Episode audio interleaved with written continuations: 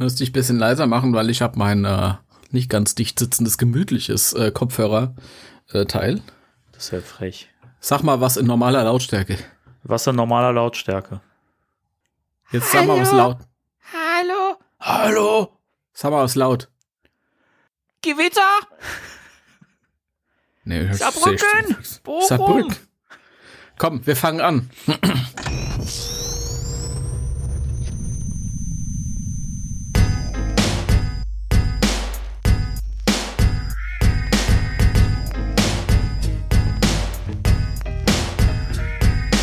Ghostbusters Deutschland, Spectral Radio, der beste Podcast über Bankman Ray und Co. Ob Timo wirklich älter als Danny ist, hören wir fast in jeder Folge, da kennen die nix. Ob Beta-Figur oder Ghostbusters Soundtrack, wir wollen gern lauschen, was die zwei sich so kaufen, wenn sie Hörspiele machen oder Boardgames erfinden. Die News ausgraben über GhostbusterInnen, wenn sie Ghostbusters Afterlife Infos bringen, ist der Film gefühlt bald in den Kinos drin. Shandor, Vigo und Gozer hören sich Podcasts an, wenn Spectral Radio wieder aus den Boxen knallt.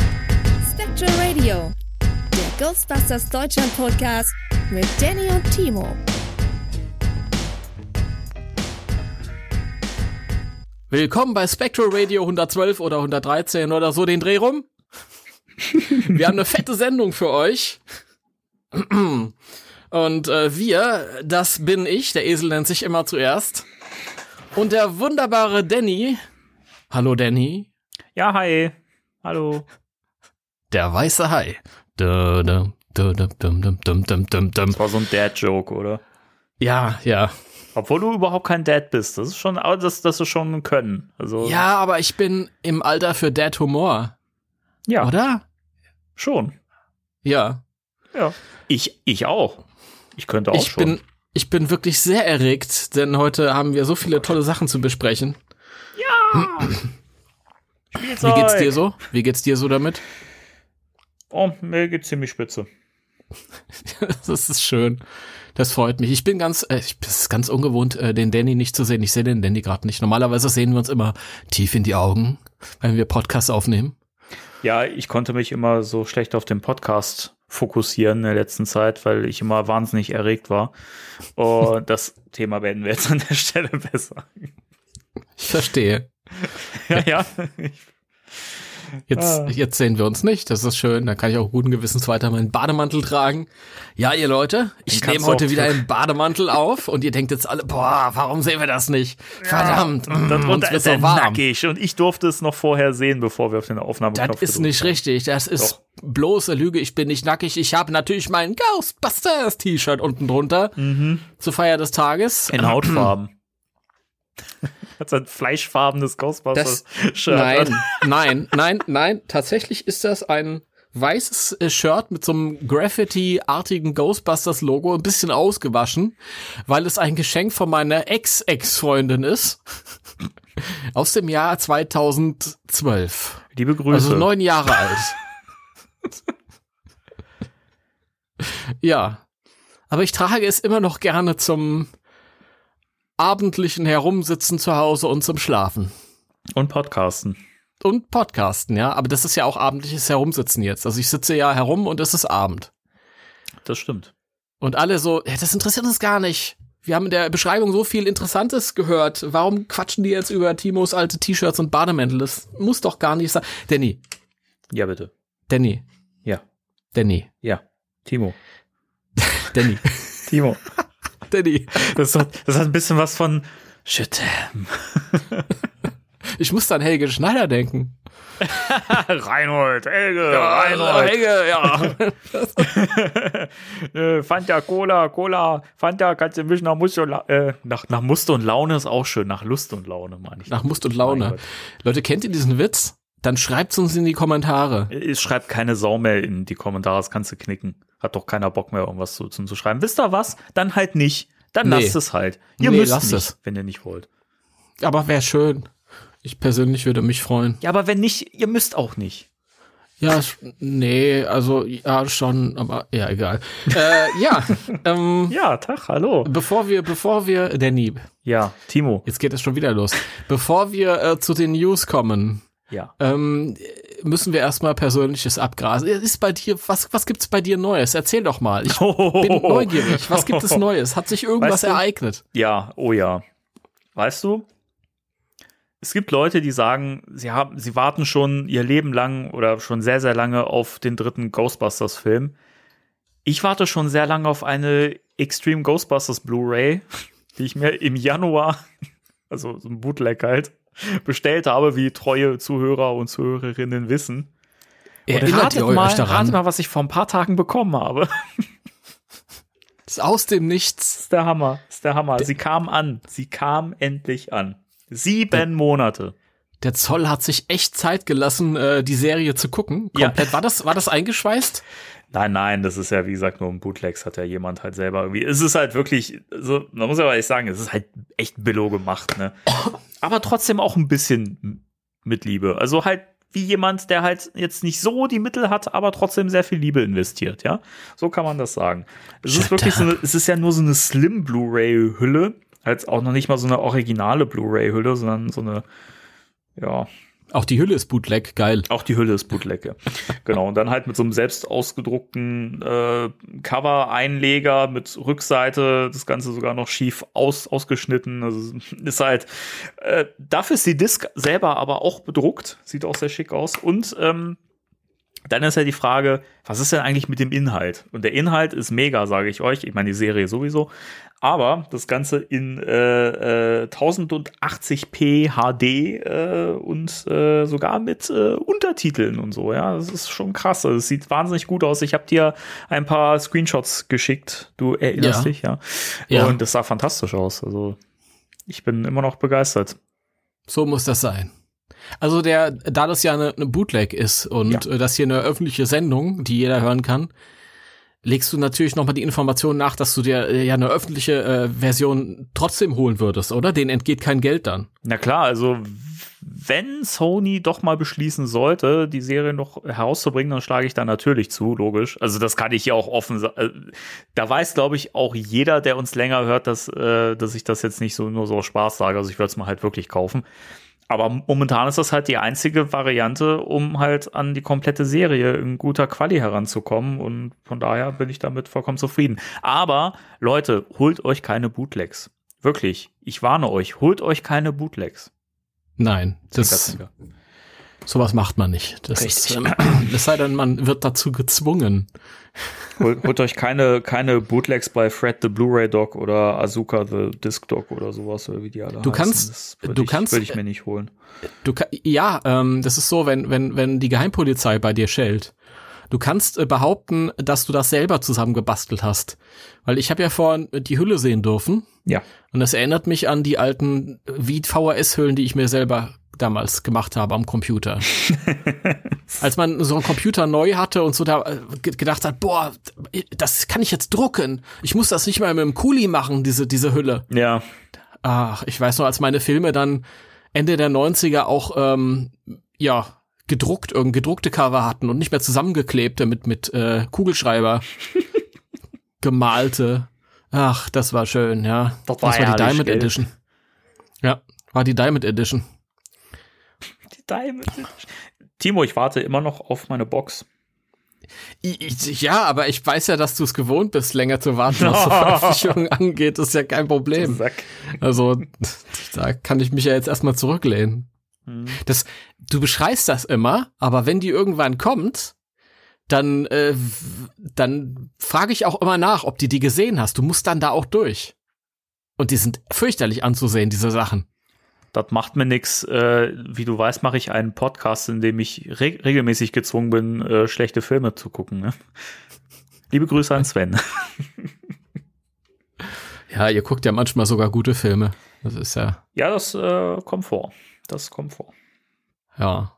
Das ist jetzt, ich muss einen kleinen Exkurs, ich weiß, wir haben irre viel äh, heute zu bereden, aber ich muss dich kurz hier fragen, weil ihr habt ja neulich auch Spider-Man äh, kommt nach Hause und Spider-Man geht wieder in die Ferne geguckt. Ja, so ungefähr heißen die im Deutschen. Ne? Ähm, und jetzt kam ja der Trailer für Spider-Man der dritte, No Way Home. No Way Home. Ja. Wie fandst du den Trailer? Ähm, ich fand den tonal ganz, ganz gut. Ähm, der wirkt ja schon es gab ja so ein paar kleinere Gags, das ist ja immer was, was ich so ein bisschen bei, bei Marvel schwierig finde, dass es halt oft von, also dass die Gags halt wirklich zu, zu massig sind und das alles immer so, so auf lustig getrimmt ist und das aber irgendwie zu viel. Und ich fand es zumindest im Trailer, ich meine, den Film kann man ja auch nicht beurteilen, aber im Trailer fand ich es tonal ganz schön, weil es irgendwie düsterer, ernster wirkte und ein bisschen dramatischer, bis auf so ein paar kleinere Gags. Und mir hat er echt gut gefallen. Also ich bin, muss ich sagen, sehr gespannt drauf. Mhm. Ich glaube, ich glaube auch, dass er Spaß machen wird. Also gerade diese ganzen Callbacks zu allen Filmuniversen jetzt irgendwie von, äh, du hast ja dann Doc Ock gesehen, von äh, Alfred Molina, glaube ich, heißt er, ne? Mhm. Äh, gespielt und ähm, siehst ja auch diese Kürbisgranate von dem, von dem äh, Kobold und so, der ja wohl von, ja. von Willem Dafoe auch wieder gespielt wird. Ähm, Willem. Das Dafoe. sieht das Willem Dafoe. ähm, das sieht schon alles cool aus und das macht halt auch Bock auf mehr, aber es ist schon irgendwo, du hast das so schön gesagt in der Sprachnachricht ähm, vor ein paar Tagen.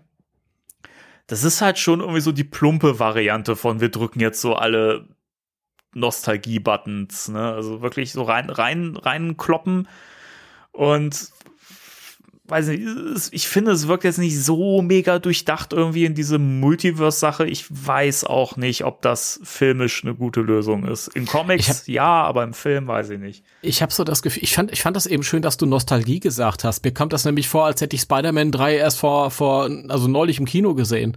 War der erst 2004? ja, ist schon irre, ne? Wie, wie lang es eigentlich schon her ist, ne? Und es kommt einem eigentlich nicht so vor, ne? Ich, ich also 2004 kommt mir grundsätzlich nicht so lange hervor, aber das hat auch einfach damit zu tun, dass ich uralt bin. Also Nostalgie. Ja, Opa. Weiß ich, ist so Mitte der 90er und da verliert, da, da, da, da setzt es dann langsam an und so. Das ist, ich, andererseits habe ich nostalgische Gefühle mittlerweile schon für die Mattel-Figur, Ghostbusters-Figuren und die sind später gekommen. Siehste? Siehste? Aber ähm, Spider-Man war, ich bin ja nicht so ein riesiger Spider-Man-Fan, deswegen habe ich da irgendwie nicht so drauf geachtet und es kam mir wie neulich vor. Keine Ahnung. Ähm, ja, was, was, was, ich, ich, ich fand's ganz lustig. Ich, ja. Irgendwas wollte ich noch sagen dazu, ich weiß aber nicht mehr was. Ich fand's ganz lustig. Ich fand, ich fand das schön, dass äh, äh, Doctor Strange in dem äh, Trailer äh, leger gekleidet war. So nehme ich normalerweise Podcasts auf. Du meinst mit äh, dieser mit dieser Jacke, die er trägt und so? Ja, und auch drunter muss man drauf achten, auch drunter so, so total entspannt und locker, nicht mehr so, ja, das war noch diesen geilen Kragen und so. Ja, dieses Cape, das siehst du ja trotzdem noch, das ragt ja so unter der Jacke hervor. Das fand ja. ich auch ganz, ganz witzig irgendwie.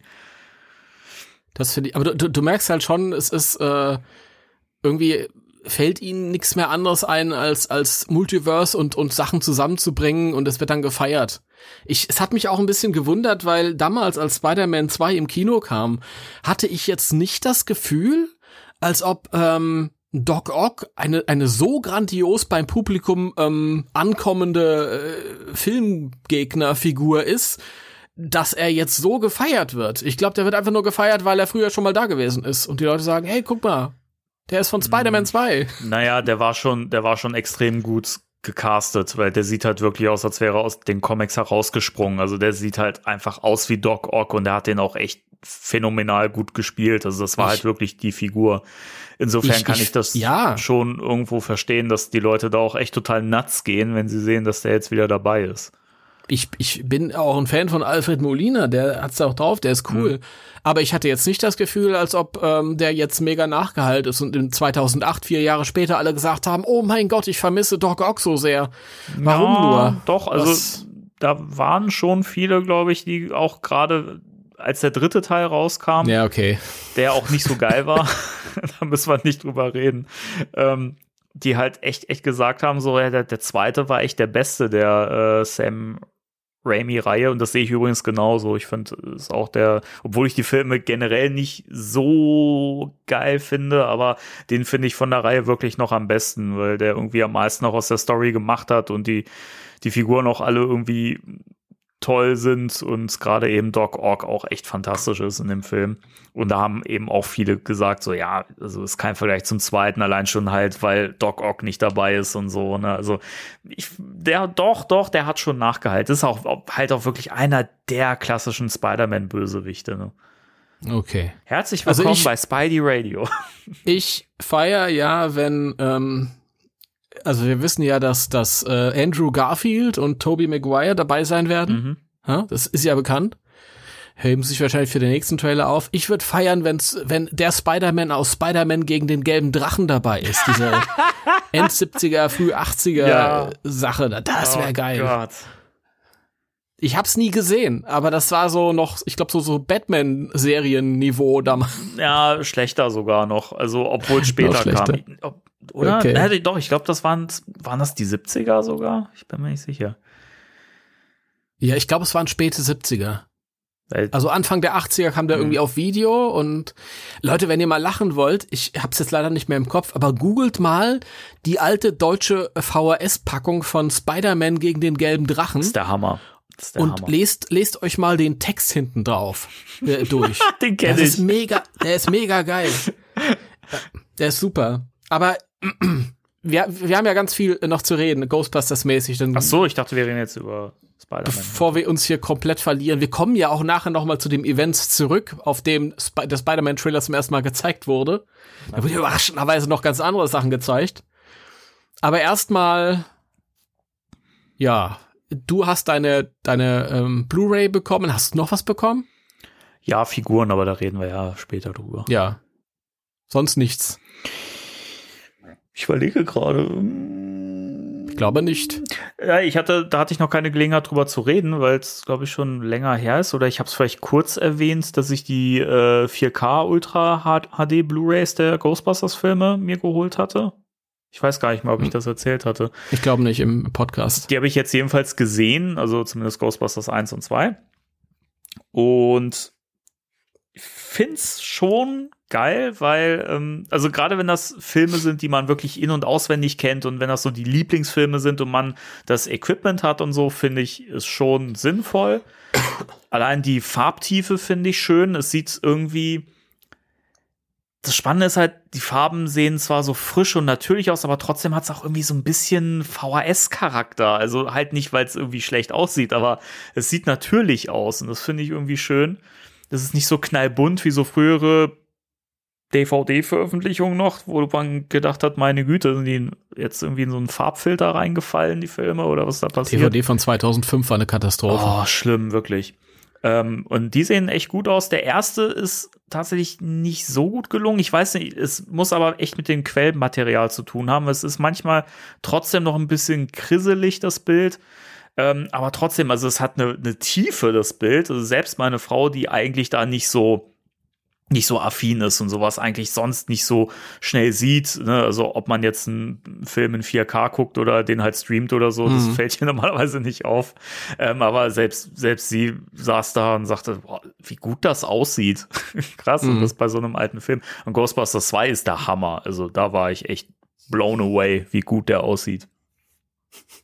Da sind sich jetzt alle einig mit dir, ohne den gesehen zu haben, auf 4K. Ja, ja, ich glaub, glaub's mir, glaub's mir. Ghostbusters war der Hammer, da bin ich dabei. Da du Jawohl. dabei, das ist prima. Nein, ich bin ja, ähm, ich, ich bin gespannt irgendwann. Also ich hab's ja, ich bin ja, bin ja so, seit vor zwei Jahren habe ich ja, war das vor zwei Jahren? Ja, vor zwei Jahren habe ich ja erst einen, ähm, einen Full HD Fernseher hier hergestellt. Mhm. Habe die Filme zum ersten Mal in Full HD gesehen, also das das nächstbeste nach äh, 4K. Und äh, so der neue Standard von z- z- 2014 oder Ja, irgendwie Zehn. sowas. von 2010. Und ich, ich, ich, ich gucke mir das an, denke mir, boah, das ist die Zukunft, geil. Und äh, das sollte lustig sein. Ah, Ähm, Entschuldigung. und der erste, der hat immer so ein bisschen ähm, Rausch, ein Filmrausch Mhm. drin gehabt. Aber ich finde das okay. Ich mag, mir, mir mir stört das nicht bei, ich, ähm, bei alten Filmen ist es oft, dass sie dieses, dieses Filmgrieseln äh, übertünchen mit Filtern. Und dann ist das zwar weg, aber dadurch entsteht so eine, so eine Künstlichkeit, die Mhm. da nicht hingehört. Und da habe ich lieber so ein leichtes Rauschen. Also wenn es nicht komplett verrauscht ist, ist gut. Ich glaube, die erste ähm, Blu-ray von Ghostbusters, die war sehr verrauscht. Da hatten viele Probleme Ja. mit. Ja, die habe Ich- die hab ich auch, ja. Die ist echt nicht so geil. Ja, ich fand, ich habe das gefeiert, das Grieseln. Ich habe gedacht, guck mal, hier ist wie im Kino, alte Filmrolle läuft. Hat nur noch so, ein- so ein Streifen zwischendurch gefehlt oder dass der Film mal durchbrennt. Das war cool, haben wir damals äh, ähm, Back to the Future im Kino gesehen. Der Film ist durchgebrannt Oh, zwischendrin. schön, schön. wir haben alle gejubelt. ja, passiert nicht mehr, läuft nur Blu-ray, wenn du alte Filme laufen hast. Egal. Egal. Noch auf. Wir wollen sowas hier nicht, nicht supporten, ja. Ja, ich glaube, den gibt's gar nicht mehr. Ekelhafter Typ. Ähm, ja, das war's soweit von mir. Ja, ich glaube, bei mir gibt es auch gar nicht viel Neues. Außer mein Hörspiel, auf, über das rede ich gleich noch in den News. Oh ja. Ähm, und sonst habe ich halt auch die Figuren, über die wir ebenfalls äh, reden heute. Also eigentlich, ich habe den Score, über den reden wir auch. Also es hat sich ganz viel getan, aber das ist alles äh, Thema im, im Podcast. ja. Also wir sind ja ein Podcast. Also Ich freue mich ja jetzt schon drauf, wenn wir ein Charakterporträt über Podcast machen und das dann Ja. der Podcast über Podcast äh, nennen können. Ja. Ja, ja, aber da sind alle schon begeistert. Da habe ich auch schon im, im Crossrip-Podcast und im Yes Have Some Podcast, da waren sich alle einig, wie nett, dass wir Figur nach uns benennen. Ja, super. Finde ich auch sehr schön. Ei, ei, ei, ei, ei. Ja, Gut. Ähm, wenn du nichts mehr hast, wollen wir in die News reinspringen? Spectre Radio News.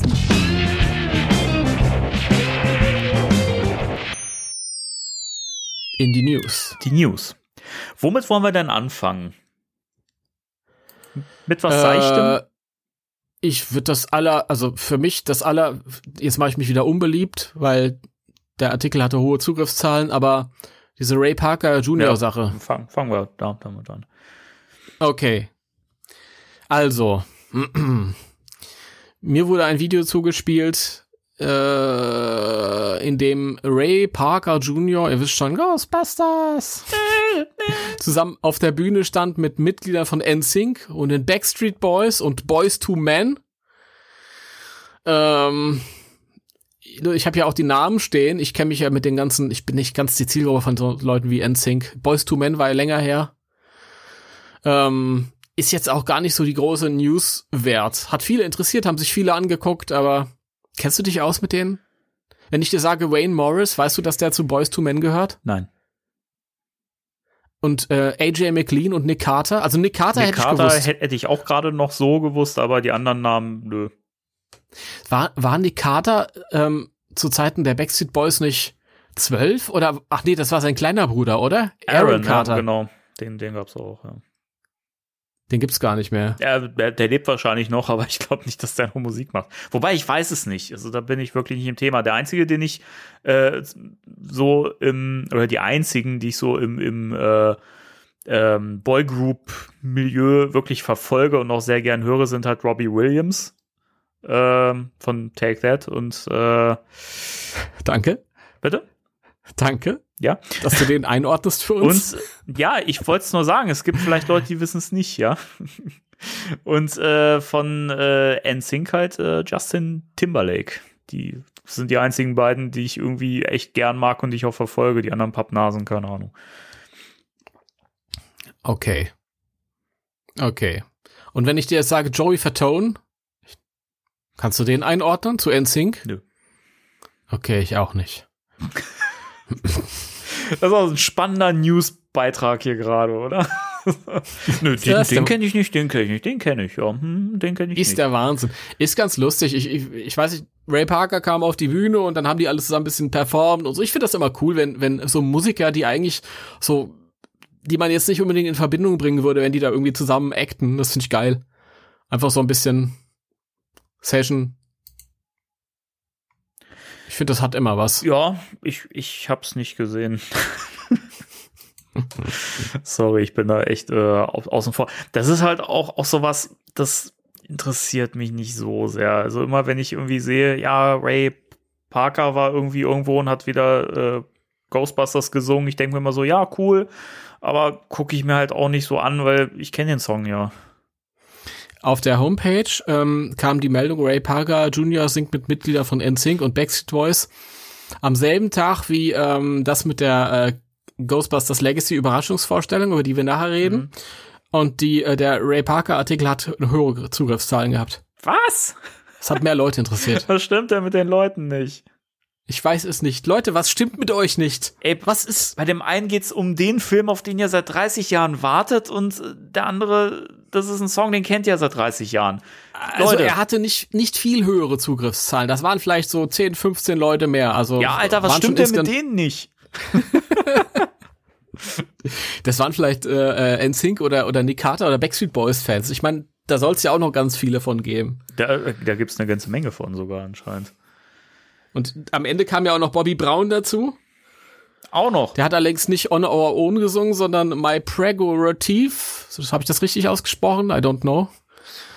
Ähm, das war so sein, sein fetter Hit von, von noch vor On Our Own. Ähm, ja. Mhm. Die bringen ja alle ihre, ihre, ihre Fans mit. Und wenn dann, äh, weiß ich nicht, irgendein Hashtag irgendwo sagt, Bobby Brown und Nick Carter, dann kommen vielleicht auch Außerirdische, die mit Ghostbusters nichts zu tun haben.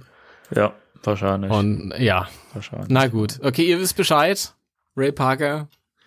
Wenn ihr das sehen wollt, geht auf die Seite ghostbusters-deutschland.de, Bindestrich immer ganz, ganz wichtig. .de übrigens. Es, es mag Menschen Natürlich. geben, die dann denken, ja, deutschland.de eingegeben, kam ich gar nicht auf die Seite.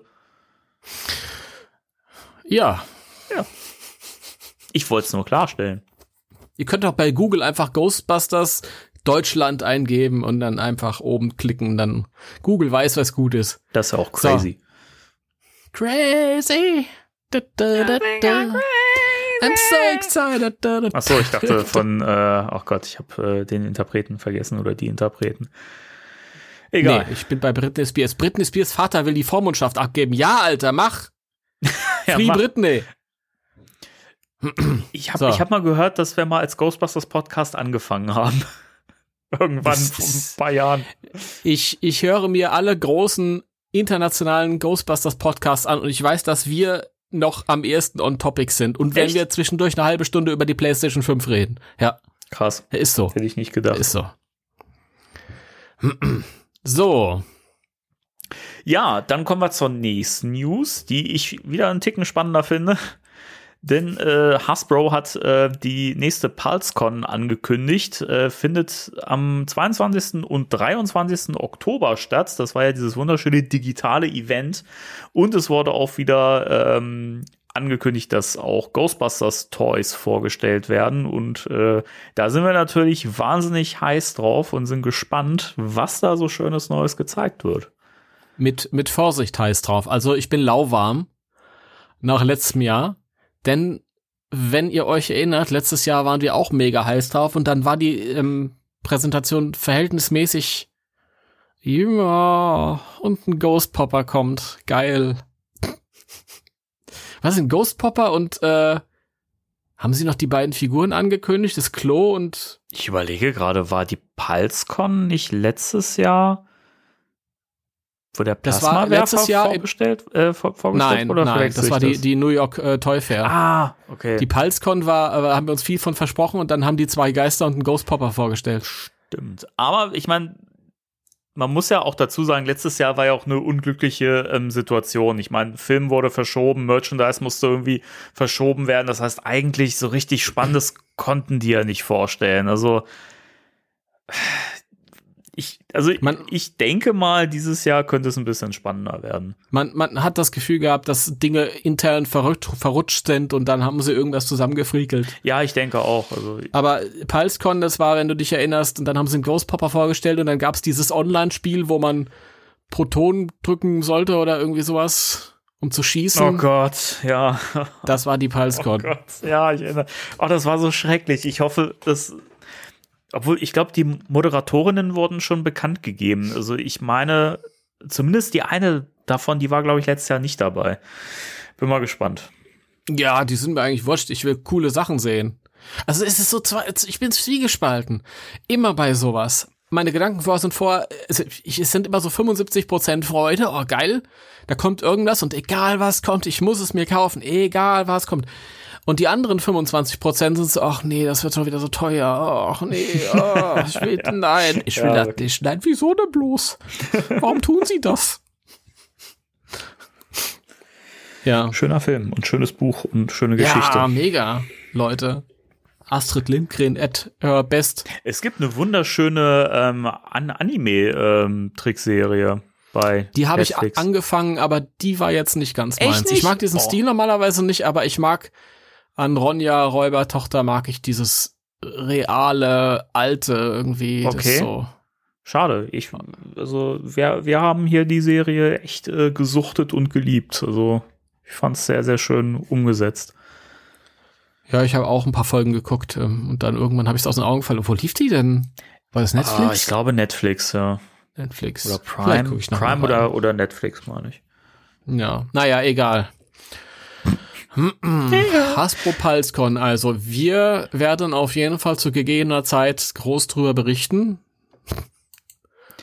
Ja, Ich, ich könnte mir vorstellen, dass wir wieder sehr, sehr zeitnah äh, dran sein werden, wie beim letzten Mal ja auch.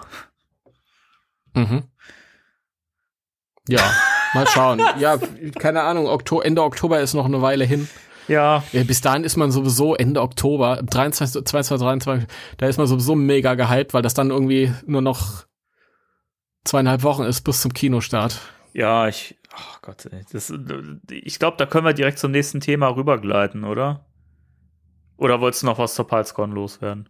Nö, ich hab nix. Gut. Dann Stichwort Ghostbusters Legacy. Haben wir da auch noch was? Ach so, ja, stimmt, ja. Entschuldige, ich bin gerade durcheinander geraten. Leute, oh mein Gott, es tut mir so leid. Macht doch nix. Timo, Es, es, tut, es tut mir so leid. was war denn da los auf der CinemaCon? Erzähl Ich, mal. ich, ich, ich, ich weiß es nicht, ich weiß es nicht. Ich war doch nicht da, was fragst du mich denn sowas? Okay, Thema der Woche. Ist eigentlich fast ein Thema der Woche. Für früher hätten wir ein Thema der Woche draus gemacht. Es ist, wir haben so viele potenzielle Themen der Woche heute, das ist unglaublich, Leute. Ich glaube, ich hau einem einfach bei, bei jedem den Jingle vorne dran. einfach, weil es immer passt. Die Folge ist einfach Themen der Woche. Themen der Woche. Das ist eine geile Idee. Eieiei. Leute, also passt auf. Die CinemaCon ist die größte Industrieveranstaltung für Kinobetreiber. Ich finde das immer toll, wenn du so eine Infoseite hast, wo du berichten musst, da lernst du selbst unglaublich viel. Ja? Noch vor ein paar äh, äh, Tagen habe ich keine Ahnung von der CinemaCon gehabt. Jetzt weiß ich, wenn mich einer fragt, so, weißt du eigentlich, was die CinemaCon Ja, ist? Ich klar. natürlich, was bist du für ein Noob? Das ist die größte Industrieveranstaltung für Kinobetreiber. Echt, geh mal, wo du wohnst, Mann. So. Oh Mann. Und die ganzen, ähm, die ganzen äh, äh, Filmstudios, also der Haufen Loser, die ihre Filme alle digital rausgehauen haben, Warner und, und Disney und wie die alle heißen, ihr wisst Bescheid. Äh, die haben da hier Panels gehabt. Sony, ähm, die güldene Ausnahme, hat auch ein Panel gehabt. Ähm, und dann haben die halt so ein bisschen was gezeigt. Ich glaube aus Uncharted, wenn mich nicht alles täuscht, auch mit äh, Tom aus Holland. Ähm, und Spider-Man, den Trailer haben sie gezeigt, der dann auch online ging. Und dann kam äh, Ivan Reitman und sein Sohn Jason ohne die Argonauten auf die Bühne. Gott, ich bin zu, das, das ist immer mein Problem. Wenn ich zu gehypt bin, werde ich zu albern. Und die Leute hören sich das an und denken sich, oh mein Gott, ah, das ist schwer zu ertragen. Weißt du- ich versuche mich ein bisschen. Ja, Das, das Schlimme sind, sind halt die Dad-Jokes, glaube ich. kennt ihr, kennt ihr Jason und die Argonauten? Ist voll der geile Film mit Ray Harryhausen Stop-Motion-Effekten. Ja. Mega geil. Guckt euch das mal an. Super geil. Das Ja. ein, ein Meisterwerk ist das. Nee, ich mein's ganz ernst. Das ist ein geiler, ge- mega geiler Film. Egal, auf jeden Fall. Ivan Reitman kam auf die Bühne und hat ein bisschen was erzählt von Ghostbusters. Den hat, hat sich angeboten, den hat er gedreht. Ähm, hat von der frühen Testvorführung äh, so ein bisschen erzählt, in der äh, der Film gezeigt wurde. War noch gar nicht fertig, viele Tricks haben gefehlt und so. Und ähm, hat er schon ein paar Mal erzählt. Und trotzdem sind die Leute total darauf abgegangen. Und den Marshmallow-Mann am Ende haben sie gar nicht gesehen, aber haben mitbekommen, oh, da passiert was Großes, yeah, Beifall. Ähm, und dann kam halt sein Sohn, also der, der gute Jason, auch noch auf die Bühne und hat halt so ein bisschen über Afterlife oder Legacy geredet. Hat's erzählt, er wollte mal einen Film. Er wurde ja 40 Jahre lang drauf angesprochen, ob er einen Ghostbusters-Film macht. Alte Geschichte, hat er keinen Bock gehabt. Irgendwann hat er sich aber gesagt, ich würde gerne einen Film für meinen Vater machen und für meine Tochter auch. Und dann haben die einfach mal den Film angekündigt. Und diese Leute, die nichts geahnt haben, diese Industriemenschen, die haben einfach mal den kompletten Film sehen dürfen. Ja, ist krass. Das ist so krass.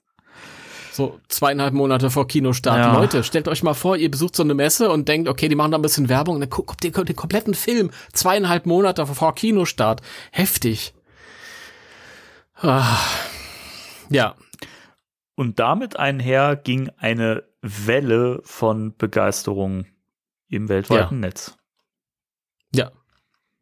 Also, man muss, man muss dazu sagen, wie, wie sicher sich das Filmstudio des Films sein muss oder der Qualität des Films. Weil man stelle sich mal vor, die zeigen den Film und dann sagen irgendwie 50, 60, 70 Prozent, naja, naja, das war jetzt nix. Ja, ja. Mal Ich wieder. meine, sie hätten ja im Prinzip auch einfach nur noch einen neuen Trailer oder einen etwas umgeschnittenen Mhm. Trailer präsentieren können. Ne? Also Ja. wäre auch eine Variante gewesen oder einfach wie so eine Art Showcase, wo man einfach so ein paar Szenen zeigt.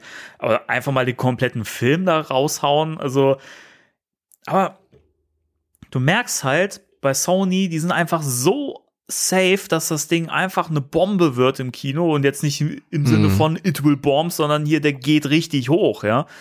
Ähm, also die sind so confident mit dem Ding, das ist unfassbar, wirklich. Aber du merkst es ja halt auch an den Reaktionen. Also da sind ja so, ich meine, klar, da sind auch Leute dabei gewesen, die halt auch Ghostbusters kennen oder lieben, ja, teilweise auch, die begeistert sind, aber halt auch ganz viele, die nichts mit Ghostbusters am Hut haben, ja, und fanden den super.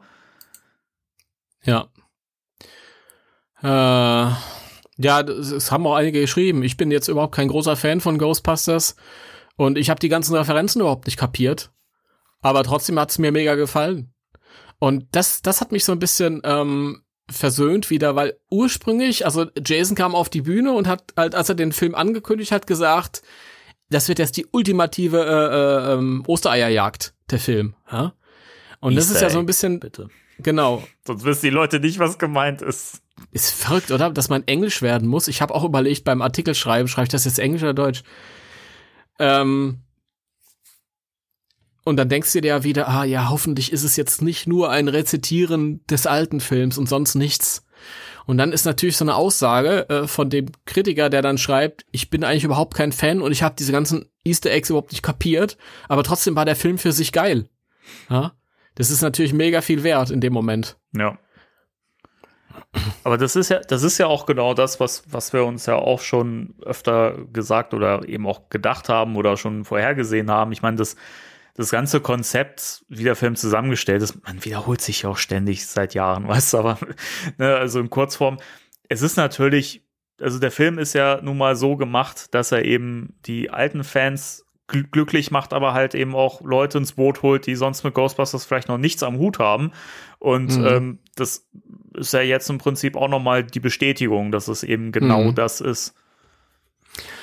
Ja, so und nochmal zu dem äh, zu den Leuten, die da im Publikum saßen, weil ich habe auch ein paar Mal gelesen, naja, das kennt man, das sind dann so gekaufte Leute, die dann da so sitzen und anschließend das feiern. Also, das ist wie gesagt eine große Industrieveranstaltung und die Leute im Publikum waren Betreiber von großen Kinoketten, ja, und äh, Filmkritiker. Und das sind Leute, die Filme professionell beurteilen. Und ähm, da hat auch keiner eine, Verschwiegenheitserklärung unterschreiben müssen, das, was zusätzlich noch seltsam ist. Also Jason hat die drum gebeten, einfach die Klappe zu halten, was die Inhalte angeht und hat gesagt, okay, wenn ihr den Film gut findet, dann könnt ihr es gern schreiben, aber bitte seid so lieb, wir haben uns Mühe gegeben, das alles geheim zu halten und ver verratet den Leuten nichts. Das ist ja auch in, in deren Interesse, im Interesse der Kinobetreiber, wenn die Leute überrascht ins Kino oder aus dem Kino rauskommen. Ja, also das sind keine keine Sony ähm, internen Leute gewesen, denen da so eine so eine interne Vorstellung gezeigt wurde. So ist das nicht. Und von solchen Vorstellungen, das kennt man auch. Da könnt ihr mal ähm, googeln. Ähm, äh, zum Beispiel bei Mad Max Fury Road. Da waren die äh, Reaktionen durchaus gemischt. Ja. Also äh, sowas kommt auch immer vor, dass Leute dann irgendwie aus dem Kino kommen und sagen, oder was aus dem Kino kommt, von so einer Veranstaltung kommen und sagen, na ja, ging so. Den habe ich übrigens bis heute noch nicht gesehen. Der ist tatsächlich äh, visuell sehr cool. Inhaltlich extremst leer, aber es muss auch gar nicht sein. Aber Es egal, ist, darum wir Es ist aber auch äh, ein Mad Max-Film. Also bei Mad Max erwarte ich jetzt nicht, dass er eine tiefgreifende Geschichte hat. Also haben die alten Filme nicht gehabt und da kommt es halt einfach echt auf die Bildgewalt und die Action an und den Soundtrack. Und was ich da so lese, scheint das ja bei dem Film halt auch, Mhm. auch zu passen. Also von daher Ja, erwarte ich da jetzt kein, keine, kein tiefen psychologisches Drama oder so. Nein, nein, muss er auch nicht. Also er ist wirklich komplett inhaltslos. Es geht eigentlich den ganzen Film nur darum, dass die äh, ähm, zu einem bestimmten Ziel fahren und wenn sie dann da ankommen, fahren sie wieder zurück. Das ist der Ja, Film. reicht doch. In- Inhaltlich. Aber, aber visuell sehr schön. Also wenn ihr es noch nicht gesehen habt, guckt's mal. Ähm, da wird mich übrigens auch mal eine äh, Random Movie Folge interessieren. Ja, Vielleicht ich kann mal. verraten, dass wir da auch das schon geplant haben, über die ganzen Mad Max okay. Sachen zu sprechen. Als nächstes sind wir aber bei äh, Karate Kid dran an der dum, dum, dum, an den drei Filmen. Karate Kid. Dann reiche ich meinen auch noch bei euch ein. Wax on, wax off. ja, auf jeden Fall. Ähm, ist der Film jetzt quasi gesehen worden von normalen Menschen da draußen. Damit ist natürlich auch immer so ein gewisses Restrisiko. An der Stelle möchte ich generell mal an euch, weil ein paar von euch kenne ich persönlich, die bitte rausgeben. Manche von euch meinen es ja gut, aber schickt mir bitte keine Spoiler oder irgendwas. Ich will das alles nicht mitbekommen. Wenn man so eine Newsseite hat oder einen Podcast, da muss man sowieso ganz viel sehen oder ganz viel besprechen und so und ich will mir ein bisschen was aufheben. Also ich will den guten Jason entscheiden lassen, was ich im Voraus weiß und was nicht. Ich finde eh, das ist gerade eine gute Gelegenheit, um nochmal über den, den zukünftigen Umgang, was äh, Leaks und Spoiler an, angeht. Ich meine, wir haben schon mal drüber gesprochen, aber für Leute, die es vielleicht verpasst haben. Ähm, weil das auch ein Thema ist im äh, ähm, GB-Fans-Forum zum Beispiel, die, wo es ja auch einen fetten Thread äh, Ghostbusters Afterlife-Spoiler gibt, ja, wo man also wirklich, wo über alles geredet wurde, wo man sich aber inzwischen komplett geeinigt hat, dass man einfach nicht über diese Story-Leaks und so sprechen wird, weil die Spoiler halt nur besprochen werden, wenn sie eben off quasi offizielle Quellen zugrunde haben, wie jetzt zum Beispiel eben die äh, Figuren, ja, die ja teilweise auch spoilern. Na, aber das sind halt Mhm. Sachen, die sind halt offiziell rausgegeben, so, da kann man dann drüber reden. Aber wenn das so Sachen sind, die geleakt werden, die jetzt irgendwie so durchsickern durch irgendwelche om ominösen Quellen oder wenn jetzt schon Storyparts verraten werden, ähm, dann finde ich das halt auch langsam keinen Spaß mehr. Also ich selber störe mich da nicht dran, weil ich jemand bin, der sich von so Story-Spoilern und sowas ähm, nicht beirren lässt oder mich das eigentlich relativ kalt lässt und so. Und ich trotzdem wahnsinnig Spaß an so einem Film dann im Kino haben kann. Mhm. Aber allein halt auch res aus, aus Respekt vor jedem, der halt wirklich sagt, ich möchte einfach komplett im Kino überrascht werden. Und Mhm. ähm, auch weil du ja auch gesagt hast, ne, du möchtest jetzt wirklich nicht mehr gespoilert werden, möchtest davon nichts hören. Ja. Und wir sind jetzt so kurz vor dem Kinostart. Ich glaube, es ist auch nicht mehr notwendig, jetzt noch über Spoiler zu reden. Nee. Und ähm, ich weiß nicht, die Spoiler, die wir so in den letzten Jahren hatten, na, Jahre, es ist verrückt, Ja, was für eine Zeit dieser Film entstanden ist. Das waren so, so, so harmlose Spoiler, die sich nicht verbergen lassen, wenn der Ector 1 durch die Straße fährt oder dieses Farmhaus. Das sind keine richtigen Story-Spoiler. Ja. ja. Das hat, das verrät uns nicht, wie der Film ausgeht oder was am Ende passieren wird oder sonst was halt. Ich meine, ist, ist immer so ein bisschen Restrisiko, weil es gibt halt einfach Arschlöcher, die bewusst ärgern wollen und, und Trolle und so. Und ich hoffe, dass ich keinem begegne bis dahin. Ich hoffe, ich äh, erreiche jetzt über diesen Weg, aber ich glaube, bei uns hören keine Trolle zu. Das sind eher aufrichtige Fans, Ja. die sich auch alle freuen. Das, das glaube ich auch. Ich muss übrigens auch äh, anmerken, dass ich natürlich auch, weil ich generell natürlich ein Mensch bin, der auch eine gewisse Neugier in sich trägt, ja, ähm, aber auch, weil ich einfach mal gucken wollte, wie leicht ist es denn momentan, an Spoiler zu kommen? Und ich kann sagen, dass das echt schwierig ist. Also ich, es soll ja diverse so Sub-Reddits äh, geben und so. Ich habe nichts gefunden, wo gespoilert wurde. Also entweder wird das momentan rigoros gelöscht von Sony oder wem, wem auch immer, oder die Leute halten sich echt zurück. Also das, ich war echt erstaunt, wie, wie schwierig man äh, an Spoiler kommt. Keine Ahnung. Ich wollte noch von, von Reddit äh, Uplink, also äh, äh, abraten, weil das halt wirklich ein also ich, ich weiß, dass irgendwo in, in Reddit irgendwas ist und ich habe auch schon Kommentare von jemandem gesehen, der gesagt hat, äh, ich wollte nicht gespoilert werden, aber ich bin zufälligerweise bei Reddit drüber gestoßen und mhm. es ließ sich nicht vermeiden, dass ich das sehe. Also ich kann dir nur abraten von sowas. Okay, vielleicht, vielleicht wurde es aber auch inzwischen gelöscht. Das kann ja auch sein, dass es dann rausgenommen worden ich, ist. Ich weiß es nicht. Ich weiß nicht. Wenn, wenn, wenn die solche Sachen löschen können, dann frage ich mich, warum sie das nicht öfter tun. Keine Ahnung. Damals bei Ghostbusters 16 war auch äh, ein Jahr vorher schon die komplette Handlung im Reddit nachzulesen. Mhm. Ähm, ich weiß es nicht. Leute, seid vorsichtig im Internet. Be careful. Ja. Aber auch noch mal an alle Leute, die wirklich gar nicht gespoilert werden wollen. Also ich würde wirklich grundsätzlich immer empfehlen, so alle Gruppen, die man irgendwie bei Facebook oder sonst wo irgendwie, dem man beigetreten ist oder denen man folgt, die irgendwie halt mit Spoilern hantieren oder so oder hantieren könnten, entfolgt die erstmal auch irgendwelche Seiten, generell Ghostbusters-Seiten vielleicht einfach mal eine Zeit lang komplett meiden. Zumindest jetzt diese, diese eigentlich paar Wochen, die man jetzt irgendwie noch hat, wenn man es mal so nimmt. Ne? Ähm, mhm. Und dann ist man, glaube ich, da echt auf der sicheren Seite, weil ansonsten wirst du, glaube ich, immer Gefahr laufen, dass du irgendwo mal zufällig einen Spoiler äh, mitkriegst. Ja. Ich habe lustigerweise irgendwo gelesen, ähm, also es gab ja so ein paar Negativkommentare. Das Lustige war, erst kam diese Welle der Euphorie, mhm. wo dann die ganzen Leute, die den Film gesehen haben, ins Twitter reingehauen haben und gesagt, boah, ist der geil, ist der toll ist super. Ähm, und dann, wie das immer so ist, dauerte es nicht lange und dann kam so eine Gegenwelle. Und dann kamen Leute, die den Film nicht gesehen haben und haben Leuten, die den Film gesehen haben, erklärt, warum sie sich irren. das ist so idiotisch. Zum Beispiel, irgendeiner hat geschrieben, ähm, wow, ähm, das ist der beste Film der Reihe. Ja. Mhm. Und das war in dem Moment äh, seine Meinung. Das ist einfach eine legitime Meinung die jemand haben kann. Ich meine, ich glaube auch nicht daran, dass der, dass irgendwas Ghostbusters-mäßig für mich an den ersten Film rankommt. Mhm. Aber dieser Mann hat, es ist für mich der beste Film aller Zeiten. Der hat 20 von 10 Punkten. Aber, ja, aber er hat äh, ähm, eine legitime Meinung. Das ist doch, der hat den Film gerade gesehen und das, das war sein Empfinden. Und wieso? Dann schreibt einer unten drunter, no way. Und wieso macht man das? Das ist doch Quatsch. Warum, warum fange ich da eine Diskussion an? Ich kann doch nicht mal mitreden.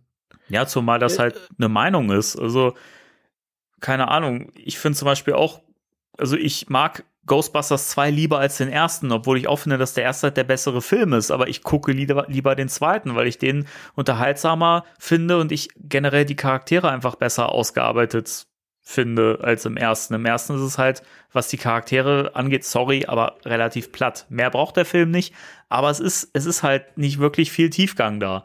Und insofern finde ich übrigens, oder kann ich mir übrigens schon vorstellen, dass der neue Film den ersten sogar toppt. Also gerade wenn du einfach jetzt schon die Prämisse siehst, geht ja viel mehr Tiefe bei den Figuren mit ein, einher und von daher kann ich mir schon vorstellen, dass der halt einiges mehr zu bieten hat als der alte Film, was ja den, den Kultstatus nicht schmälert, aber ne, wenn man halt die rosarote Brille ab, abnimmt, könnte ich mir schon vorstellen, dass der, der neue da schon wesentlich mehr kickt. Also ich denke, dass der alte der bessere Film sein wird und der neue ähm, andere Ansätze hat und auf eine andere Art und Weise vielleicht ähm, Punkt punkten kann, wo der alte nicht gepunktet hat, ist aber auch nicht gebraucht hat, weil so ähnlich wie das, was wir vorhin mit Mad Max geredet haben, ein brillanter Film, aber der braucht halt keine tiefgehende Handlung. Also jeder Film muss, muss immer gucken, was will der Film und wie macht er Ja, das. Und daran das- muss man es halt messen. Das, das Aber schon. was, was ich sage, ist, ist halt in dem Moment, wo du mir sagst, ich mag Ghostbusters 2 lieber als Ghostbusters 1. Ja, das ist doch deine Meinung. Ist doch völlig in Ordnung. Warum soll ich denn da ja, diskutieren? eben, das. Warum soll, Ne? Entschuldigung. Völliger, völliger Quatsch. Ich weiß nicht, warum, warum wir diese, wir haben überhaupt keine, keine Diskussions- oder Gesprächskultur oder Streitkultur halt auch. Es ist ja überhaupt nichts Schlimmes zu streiten, wenn man, wenn man ähm, das mit einer gewissen, ja, also man kann ja nicht mal von der Streitkultur reden. Es ist ja nur noch ein Aufeinander eindreschen. Ja, ist es auch. Ich finde ich ganz, ganz schlimm. Aber was ich ursprünglich sagen wollte war, irgendjemand hat geschrieben, mir hat nicht gefallen, was die mit Wankman gemacht haben. Und ich habe das gelesen und hatte mich gefragt, ob das vielleicht schon das ist, was wir alle wissen von der Hi- Rückseite der Plasma-Series-Figur. Ja, es gab, Lustig. es gab aber auch Leute, die vermutet haben, dass das jemand war, der den Film halt gar nicht gesehen hat und ein, Mhm. einf- einfach nur negativ gegenhalten wollte. Ne? Also. Mhm. weiß ich nicht. Ich, ich finde es immer, immer wieder erschreckend, dass es so, so, also das Fans setze ich jetzt mal wirklich in Anführungszeichen, weil in meinen Augen hat das nicht viel mit Fansein zu tun, die halt wirklich es nicht abkönnen, wenn irgendwie was Neues zu ihrem Lieblings, Anführungszeichen, Lieblingsfranchise kommt und ähm, das dann halt Dinge einfach weiterentwickelt und äh, zeitgemäßer präsentiert, neu macht, ne? also halt wirklich auf eine coole, neue, moderne Art fortführt und so, das sofort kaputt reden müssen und es gar nicht abkönnen, wenn da positive Reaktionen kommen. Und ich frage mich halt Hm. mal, warum sich solche Leute Fans schimpfen, weil das ist einfach toxisch. Und wenn ich, mal ganz im Ernst, wenn ich möchte, dass sich das Lieblingsfranchise einfach nicht weiterentwickelt und stehen bleibt. Ich meine, was für ein scheiß Fan bin ich denn bitte? Sorry. Aber das muss ich ja mal echt so direkt sagen. Also, ich habe auch schon mal gehört von jemandem, der sich auch Fan nannte und sagte, ja, nee, mir gefällt das alles nicht mit dem neuen Film und so. Sollen die das doch lieber sterben lassen in Ruhe und Würde? Und ich denke mir so, was für ein Liebe Idiot Grüße. bist du denn bitte? Wie kann man denn sich als Fan bezeichnen und dann sagen, ja, das soll sterben? Es ist so, das ist so bescheuert. Ja. Ich kann es nicht in Worte fassen. Das ist so dumm. Gibt halt Leute, die sagen, ich bin, ich bin Fan von den Filmen Ghostbusters 1 und 2 und das war's dann und mehr brauche ich nicht. Was auch wieder legitim ist, nur dann lass doch den Leuten, den anderen Leuten ihre Freude mit dem neuen Kram. Ja, dann gönne denen doch irgendwie das. Was ist das, wenn ich sage, das soll sterben? Ja, wozu? Du musst dich doch einfach nicht damit abgeben und kannst den anderen ihren Spaß lassen und im besten Fall freust du dich sogar für die anderen, weil die Freude haben. Ja, zum Beispiel, ne? Äh, naja.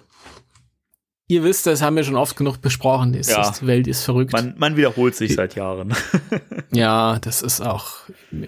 Ich habe gar keinen Bock mehr zu diskutieren im nee, Internet. wirklich. Also, Hat das. ich nehme mich da inzwischen komplett raus. Also ich bin da auch wirklich, was so Dinge im Fandom betrifft. So, ich rede mit dir im Podcast drüber, das macht mir total Spaß und so.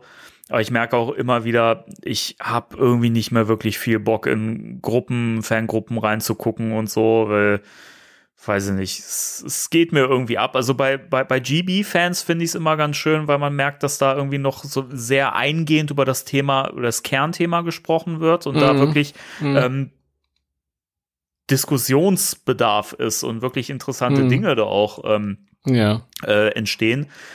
Ich habe das Gefühl, im deutschen Fandom ist das oft sehr nur auf ähm, Cosplay beschränkt. Also ohne Cosplay jetzt grundsätzlich Ja. schlecht reden zu wollen. Ne? Also wer Spaß dran hat, ist es natürlich schön. Freut mich dann auch für die Leute, wenn die das lieben und mögen.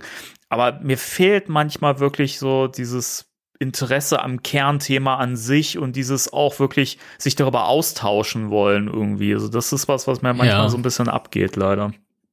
Leute, das ist auch der Grund, warum ich, ich bin gerne bei, bei, ich hab, bin bei allen äh, Social Media Plattformen aktiv, außer TikTok, weil ich tanze nicht gern.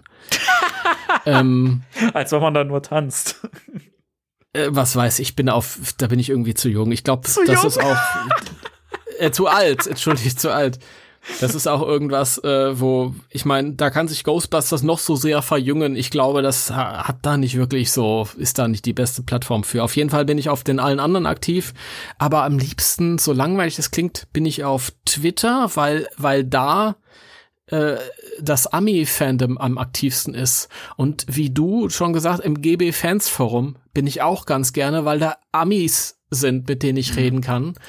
Und allein äh, das Ghostbusters, dort heißt es ja Afterlife, äh, der, äh, das Thema ist äh, hunderte von Seiten lang. Hunderte Ja. von Seiten. Also da ist es nicht so, dass die Message-Boards zwangsläufig alle mega tot sind. Das sind ja Leute, die äh, Theorien, dasselbe, was wir hier gemacht haben im Podcast die letzten zweieinhalb Jahre. Und das haben die da gemacht. Und ich liebe das einfach. Und ähm, auch ein bisschen persönlich. Und man muss immer ganz vorsichtig sein. Also ich unterstelle euch immer, wir sind hier in, in Folge 112, 13 oder so eines deutschen Ghostbusters Podcasts ähm, bei fast einer vollen Stunde. Das heißt, alle Leute, die jetzt hier sind, die haben auch Interesse an Inhalten. Sonst wärt ihr jetzt nicht mehr hier. Ähm, ich mag auch den Cosplay-Bereich, aber ich, ich bin nicht mehr so gerne im deutschen Fandom unterwegs. Ich kenne viele Leute, die ich als, als Person total liebe. Ihr wisst Bescheid, ihr wisst, wer ihr seid. Ähm, und das, de, viele zähle ich da zu meinen, zu, zu besten Freunden und so. Ist ja schwer in Ordnung. Aber ähm, thematisch in, mit deutschen Fandom ist es meistens nur äh, Cosplay und Props und inhaltlich gar nicht. Das finde ich mega schade. Ja. Ja. Das, man fühlt sich einfach sehr allein. und das ist kurios, weil wenn du auf eine Con gehst, hast du da 20 Leute, die wie Ghostbusters aussehen, aber du fühlst dich trotzdem allein. Allein, ist- allein, allein, Ja, allein. Exakt. Naja, gut. Wir wissen, dass, dass es äh, Ausnahmen, viele Ausnahmen gibt. Wir, wir wissen um die Zahl derer, die hier zuhören und das sind halt Leute, die halt auch inhaltlich ähm, interessiert sind und ähm, ja, ihr seid, ihr seid so die Creme de la Creme. Creme de la Wunderbar. Die Creme de la Creme und ihr seid auch ein Grund, warum er da irgendwie Bock hat, weiterzumachen. Creme, Creme de la Creme? Chrome de la Chrome? Die Chrome de la Chrome. Krom. Krom war Arnold Scott in Conan. Nee, ich Ah, ich ja, dachte ja. gerade an äh, Otto, der Film. Ja, das ist zu lang sie her. sich im äh, Creme de la Creme verabreden und er ähm, landet dann in dieser, in dieser, in dieser Rockerbar im Chrome de la Chrome. Eine Frage. Was ist unsichtbar und stinkt nach Hase? Ein Kaninchenfurz. Ja! ich liebe den Film. Ist lang her. Ah, schade. Äh, ja. Gut. Dann habe ich auch noch eine News. Jawohl. Ja. Eigentlich hätten wir die, hätten wir doch die, die, die Legacy News ans Ende machen können, weil da hätte man gut überleiten können. Mir ist nämlich noch einer eingefallen, egal. Ähm, ähm, gut, ihr Leute, wenn ihr das hört, äh, dann ist, falls der Computer vom Danny nicht abschmiert, Noch läuft er. drückt mal alle die Daumen. Aber wenn ihr die Daumen drückt, dann habt, haben wir ja alle schon Glück gehabt. Von daher äh, ist mein nicht. neues Hörspiel rausgekommen. Oder unsere neue Hörspielfolge. Yay! Ist ein Team. Äh, mittlerweile Nummer 65. Real Ghostbusters. Und sie heißt, hat den Titel Los Arcos. Und ich habe eine kleine Szene daraus mitgebracht. Die hören wir jetzt. Kommst du auch mal? Ich dachte schon, du seist aufgefressen worden. Aufge... Äh, was? Äh, wer... Oder was sollte mich denn auffressen? Na, ich?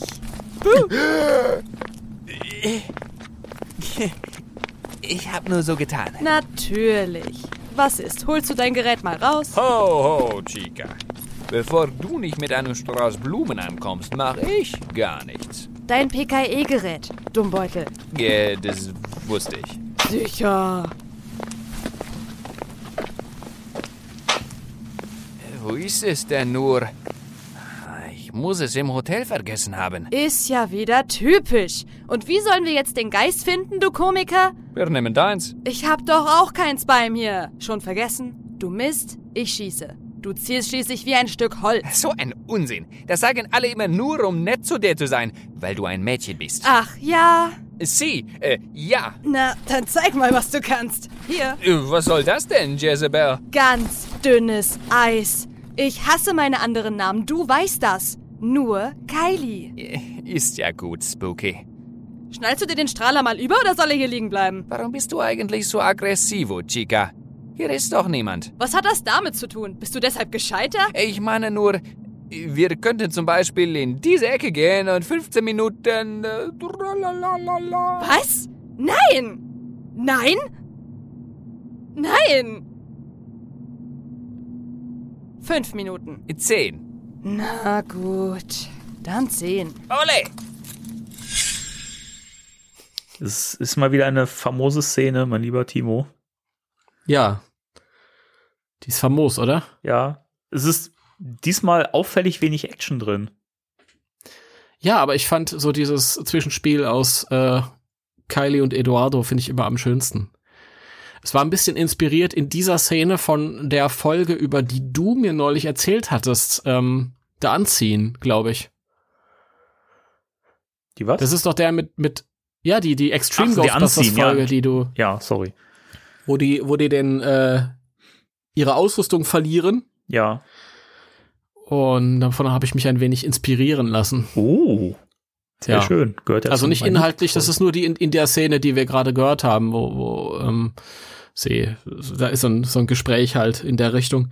Ähm, ach Gott, ich liebe mal, ich, ich erzähle zwar jedes Mal, aber ich liebe mein Team so. Ähm, es geht diesmal darum, dass ähm, geheimnisvollen Wayland-Schwestern, das ist übrigens eine Anspielung auf Wayland Yutani aus Alien, da ist es nämlich der böse Verein, äh, böse Firma. Ah, Ja, kleiner Trivia. du Fuchs. Also die geheimnisvollen Wayland-Schwestern, die dem englischen Hochadel angehören, äh, die haben die äh, Ghostbusters, also Winston und die Trainees in der letzten Folge ja nach England geholt und haben ihnen da einen Auftrag gegeben und jetzt sind sie ja weitergeschickt worden nach äh, Spanien in einen kleinen Ferienort namens San Pedro. Und dort gibt es so ein, ein kleines Touristencenter, total runtergekommen und verlassen namens Los Arcos, das titelgebende Los Arcos. Und da soll es spuken und da die Waylands da Immobilienpläne verfolgen. Das basiert ja auch ein bisschen lose auf äh, Ghostbusters International, wenn ihr den Comic kennt. Ähm, die sollen halt da quasi die, die Geister vertreiben. Und dann stellt sich heraus, hm, seltsam, spukt's da überhaupt? Ich will jetzt nicht zu viel verraten. Es ist ein bisschen autobiografisch dieses Mal, denn ähm, ich bin mit meinen Eltern meine ganze Kindheit und meine frühe Jugend, meine ersten Jugendjahre, ähm, ich glaube 14, 15 Mal in Spanien gewesen. In einem Ort, der hieß nicht San Pedro, aber San Pedro war der Nachbarort. Der hieß Empuria Brava. Und in Empuria Brava gab es, gab es so eine, ähm, so ein Karree von Geschäften und das hieß Los Arcos. Mhm. Und das fanden wir ganz lustig. Da gab es viele Restaurants und äh, innen drin war so ein, so ein Atrium. Heißt Atrium, wenn es oben frei ist? Ja, oder? Ja, ich glaube schon. So ein bisschen römisch halt irgendwie. Und da haben die immer Party gemacht und es gab so viele verwinkelte Gänge und, und auch viele ähm, recht stille Orte, wo dann Geschäfte waren, die zu hatten abends und so. Und wir sind als Kinder dann immer da rumgelaufen und es hatte viele unheimliche Ecken. Und ich habe mir gedacht, boah, das wäre irgendwie, also hier stelle ich mir vor, könnte es spuken. Zum Beispiel hatten die so einen Scherzartikelladen, der dann natürlich abends auch schon geschlossen hatte. Und da hatten die so hässliche Masken, so wie diese Fratzen aus Ghostbusters 2 in der, in der U-Bahn. Und das war natürlich mega, mega äh, unheimlich für uns als, als Kinder.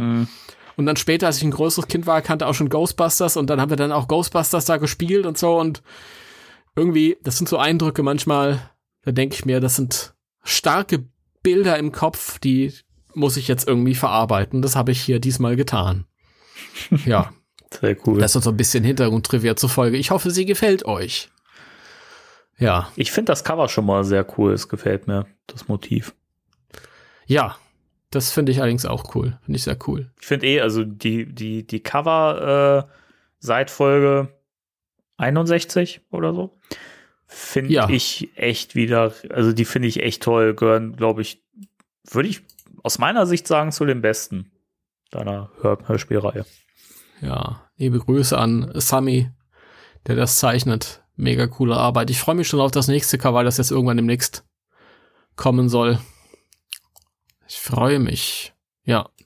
Ich bin sehr, sehr gespannt. Wenn, ja, wenn ihr das Hörspiel hören wollt, dann geht einfach mal auf die bekannte Seite ghostbusters-deutschland.de, ihr wisst Bescheid. Daher findet ihr auch dann den Artikel vielleicht nicht mehr ganz oben, je nachdem, was passiert, bis das Hörspiel, äh, bis der Podcast hier rauskommt, dann scrollt ihr ein bisschen runter und da ist dann der Artikel, wo ihr dann auch den Link zur Download-Sektion habt und es dann anhören könnt. Und wenn es euch gefällt, bitte spoilert nicht in der Öffentlichkeit, oh, sagt den Leuten nicht, um was es geht, aber wenn es euch gefällt, dann dürft ihr das schreiben. ja. Oh ja. So, Ja, Und ich glaube fast, das war dann aber eine News ist mir noch eingefallen, Danny. ja, dann leg mal los. Und zwar, ähm, wir besprechen ja jetzt gleich den Ghostbusters 2 Score, Mhm. aber Ah, ja, jetzt weiß ich, was du du meinst. weißt, was, ich, was kommt, oder? Ja. Also es war folgendes, auf den ähm, kan allen Ghostbusters äh, Kanälen bei allen Social Media Plattformen und uns beiden ist es entgangen. Ich hab's dann erst im Crossrip Podcast gehört. Wenn ihr den gehört habt, wisst ihr schon, was jetzt kommt. Ähm, gab's ein kurzes Video, das drehte sich um Mini-Puffs oder um, ich glaube, die, die hat irgendeine gebacken oder so. Ich, ich, ich krieg's nicht mehr zusammen, Leute. Seid mir nicht böse. Auf jeden Fall hat man in diesem Video 50 Sekunden von dem neuen Score aus Ghostbusters Legacy gehört. Von äh, Rob, Rob, Rob, Rob Simonson. Rob, Rap. Rap, Rap, rap. Raps Fruchtsäfte, die es in sich haben. Äh, Rob Simonson, ja, genau. 50 Sekunden. Äh, und ich denke, es ist- gibt's doch gar nicht. Also wenn ihr das hören wollt, dann hört mal die aktuelle Folge, äh, die aktuelle Folge vom ähm, Interdimensional ähm, Crossrip Podcast und da ist es ungefähr so ab äh, Minute 36. Mhm. Ja. Du hast es gehört? Ich hab's gehört. Du hast das gehört? Ich, hab, ich hab's gehört. Was waren deine Eindrücke? Ich fand's super geil. Also, es klingt so schön, so schön oldschool. Irgendwie, es klingt so, so, so, so sehr 80s-like und trotzdem so, so eigen. Und dann gibt's ja auch immer wieder diese kleinen, diese kleinen, äh, kleinen Einschübe von dem Bernstein-Score, der dann so, so spielerisch mit reingebracht wird und dann wechselt es wieder woanders hin. Also, ich, ich, allein von diesem Stück bin ich schon so begeistert. Ich finde es super cool. Es wirkt sehr viel eigenständiger als der Shapiro-Score zum, zum Reboot, den ich recht, also ich fand den nicht schlecht, aber der ist halt generisch. Also es könnte halt auch, ich glaube, du hast das äh, auch schon mal gesagt, es könnte halt auch ein Superhelden-Score sein. Und Ja, also wenn diese, diese, diese, diese Ghostbusters Ray Parker Einlagen nicht wären, dann könnte man das auch auf andere Filme anwenden. Ja, genau. Und das finde ich halt hier, zumindest bei diesem Stück, was wir bisher gehört haben, also das ist halt, das schreit halt echt Ghostbusters, finde ich irgendwie. Was hat auch diese, diese putzigen, komischen Momente, die ja auch der Bernstein-Score früher irgendwie hatte und vereint das aber auch mit diesen, mit diesen scary Einschüben, was, wo du halt merkst, das kann auch eben Horrorfilm-Musik sein. Also es klingt unglaublich rund, obwohl es so viel in sich vereint. Also ich, ich bin schon so gespannt. Allein schon auf die Score-CD, ja. Freue ich mich wahnsinnig. Also, also sie haben es ja unterlegt äh, mit irgendeinem äh, Mini-Puffed-Video. Da war, also ich, und mir kam das Stück auch so vor, als, als äh, hätte das im Film mit dem Mini-Puff zu tun, weil es sehr schnell war und sehr koboldig, will ich fast sagen. Ja. Es hat zwischendurch auch so Einlagen gehabt von dem Gremlin-Score, wenn ihr den kennt. Also so, so kurze Einlagen. Der Troy vom Crossrip hat auch noch Alan Silvestri erkannt, der ja Zurück in die Zukunft Score geschrieben hat. Ähm, da bin ich jetzt nicht so ein großer Fan vor, von, also von dem Zurück in die Zukunft Score schon, aber äh, von Alan Silvestri im Stil, ja, muss ich im Kontext gucken. Aber äh, es ist natürlich cool. Es hat so was, so Bernsteiniges. Bernsteiniges. Bernsteinig. Bernsteinisches, äh, aber halt so ein bisschen äh, jünger. Der Alte hat so dieses tragende, zeitlose, Hollywood-gewaltige. Wir haben ja auch damals im, im, im Score-Thema der Woche drüber geredet, vor zwei Jahren. Ist ja schon wieder zwei Jahre her, nicht zu fassen. Ja. Und ähm, ich habe mich auch gefreut, dass ich auch diesmal wieder das, äh, das, das On des Martenot gehört habe. Das On, On, On des Martenot. Du sprichst es so schön aus, ja. Ich habe keine Ahnung. Ich, ich, glaub, ich glaube, man spricht On- es on des. Martineau Ondes? aus, aber ich bin mir nicht sicher. Ich glaube, es weiß Ist das- keiner. keiner Ist das nicht, das ist doch Französisch, oder? Ja. Plural Französisch für Martineau-Wellen. Aber da sprichst du doch das S nicht mit. Onde? Martineau? Wird, I wird, don't know. wird das nicht an der Stelle mit Z hinten geschrieben? Oder Nee, mit S. mit S? Okay, nee, dann, Ich- dann, dann ist es äh, on, Onde oder Onde. Onde Onde Martineau? Martineau? Egal. Das, das, das Da heißt extra Ding, so, weil es sich reimt auf I don't know. Ja, ist cool, ne? Das, Ja, nee, das war, das waren die, die, äh, die Keyboard-Knaller, die ihr vorhin gehört habt. Ich habe es natürlich gegoogelt. Ich Schelm. Als hätte, als wüsste ich das. äh, das Instrument wurde von seinem Namensgeber, dem französischen Musikpädagogen und Radioamateur Maurice Martineau, erfunden. Oh, Oh, Maurice. Ja, also das habe ich da wieder äh, gehört. Äh, Sehr, sehr cool. Aber der, der, der Peter Bernstein, der Sohn vom Elmer, der war ja auch als Berater mit dabei. Der Peter Bernstein. Und äh, das it shows, wenn man das anwenden kann auf einen Audioinhalt. Ja, kann man. Ja. Also auf jeden Fall sehr cool, sehr cool. Ihr könnt euch sagen, ich, ich bin sehr, sehr, sehr gespannt. Aber ich war ja schon, wir haben ja schon einen Fitzel von dem Score gehört, fünf Sekunden lang. Ich glaube Anfang letzten Jahres, da war ich ja schon gehypt bis zum geht nicht mehr. Jetzt bin ich wieder gehypt. Mal gucken, wie das im Kontext des Filmes dann klingt. So, Also ein, eine Sache, bevor wir gleich zu den, zum ersten Thema der Woche kommen, wo wir eigentlich die ganze Ja. Zeit Themen der Woche haben. ja. Ich bin, ich bin total ready für den Film, aber ich muss auch immer schmunzeln, wenn ich dann höre, dass Leute sagen, ah, noch zwei Monate. Ich denke mir so, ey, zwei Monate, weißt du, wir haben jetzt so lange auf den Film gewartet, die paar Wochen, die kriegen wir auch rum, so. Weißt Mhm. du, entspannt euch. Ich meine, wir, wir wissen, das wird cool, ja, wir können uns auf ein, auf ein tolles Stück Filmgeschichte freuen. ja, vielleicht nicht so krass, aber ähm, weiß ich nicht. Also ich erwarte einfach, da ich ja Filme von Jason Reitman kenne und liebe, äh, weiß ich, dass es cool wird und äh, ich, man kann da so jetzt so entspannt dem entgegensehen, weißt du.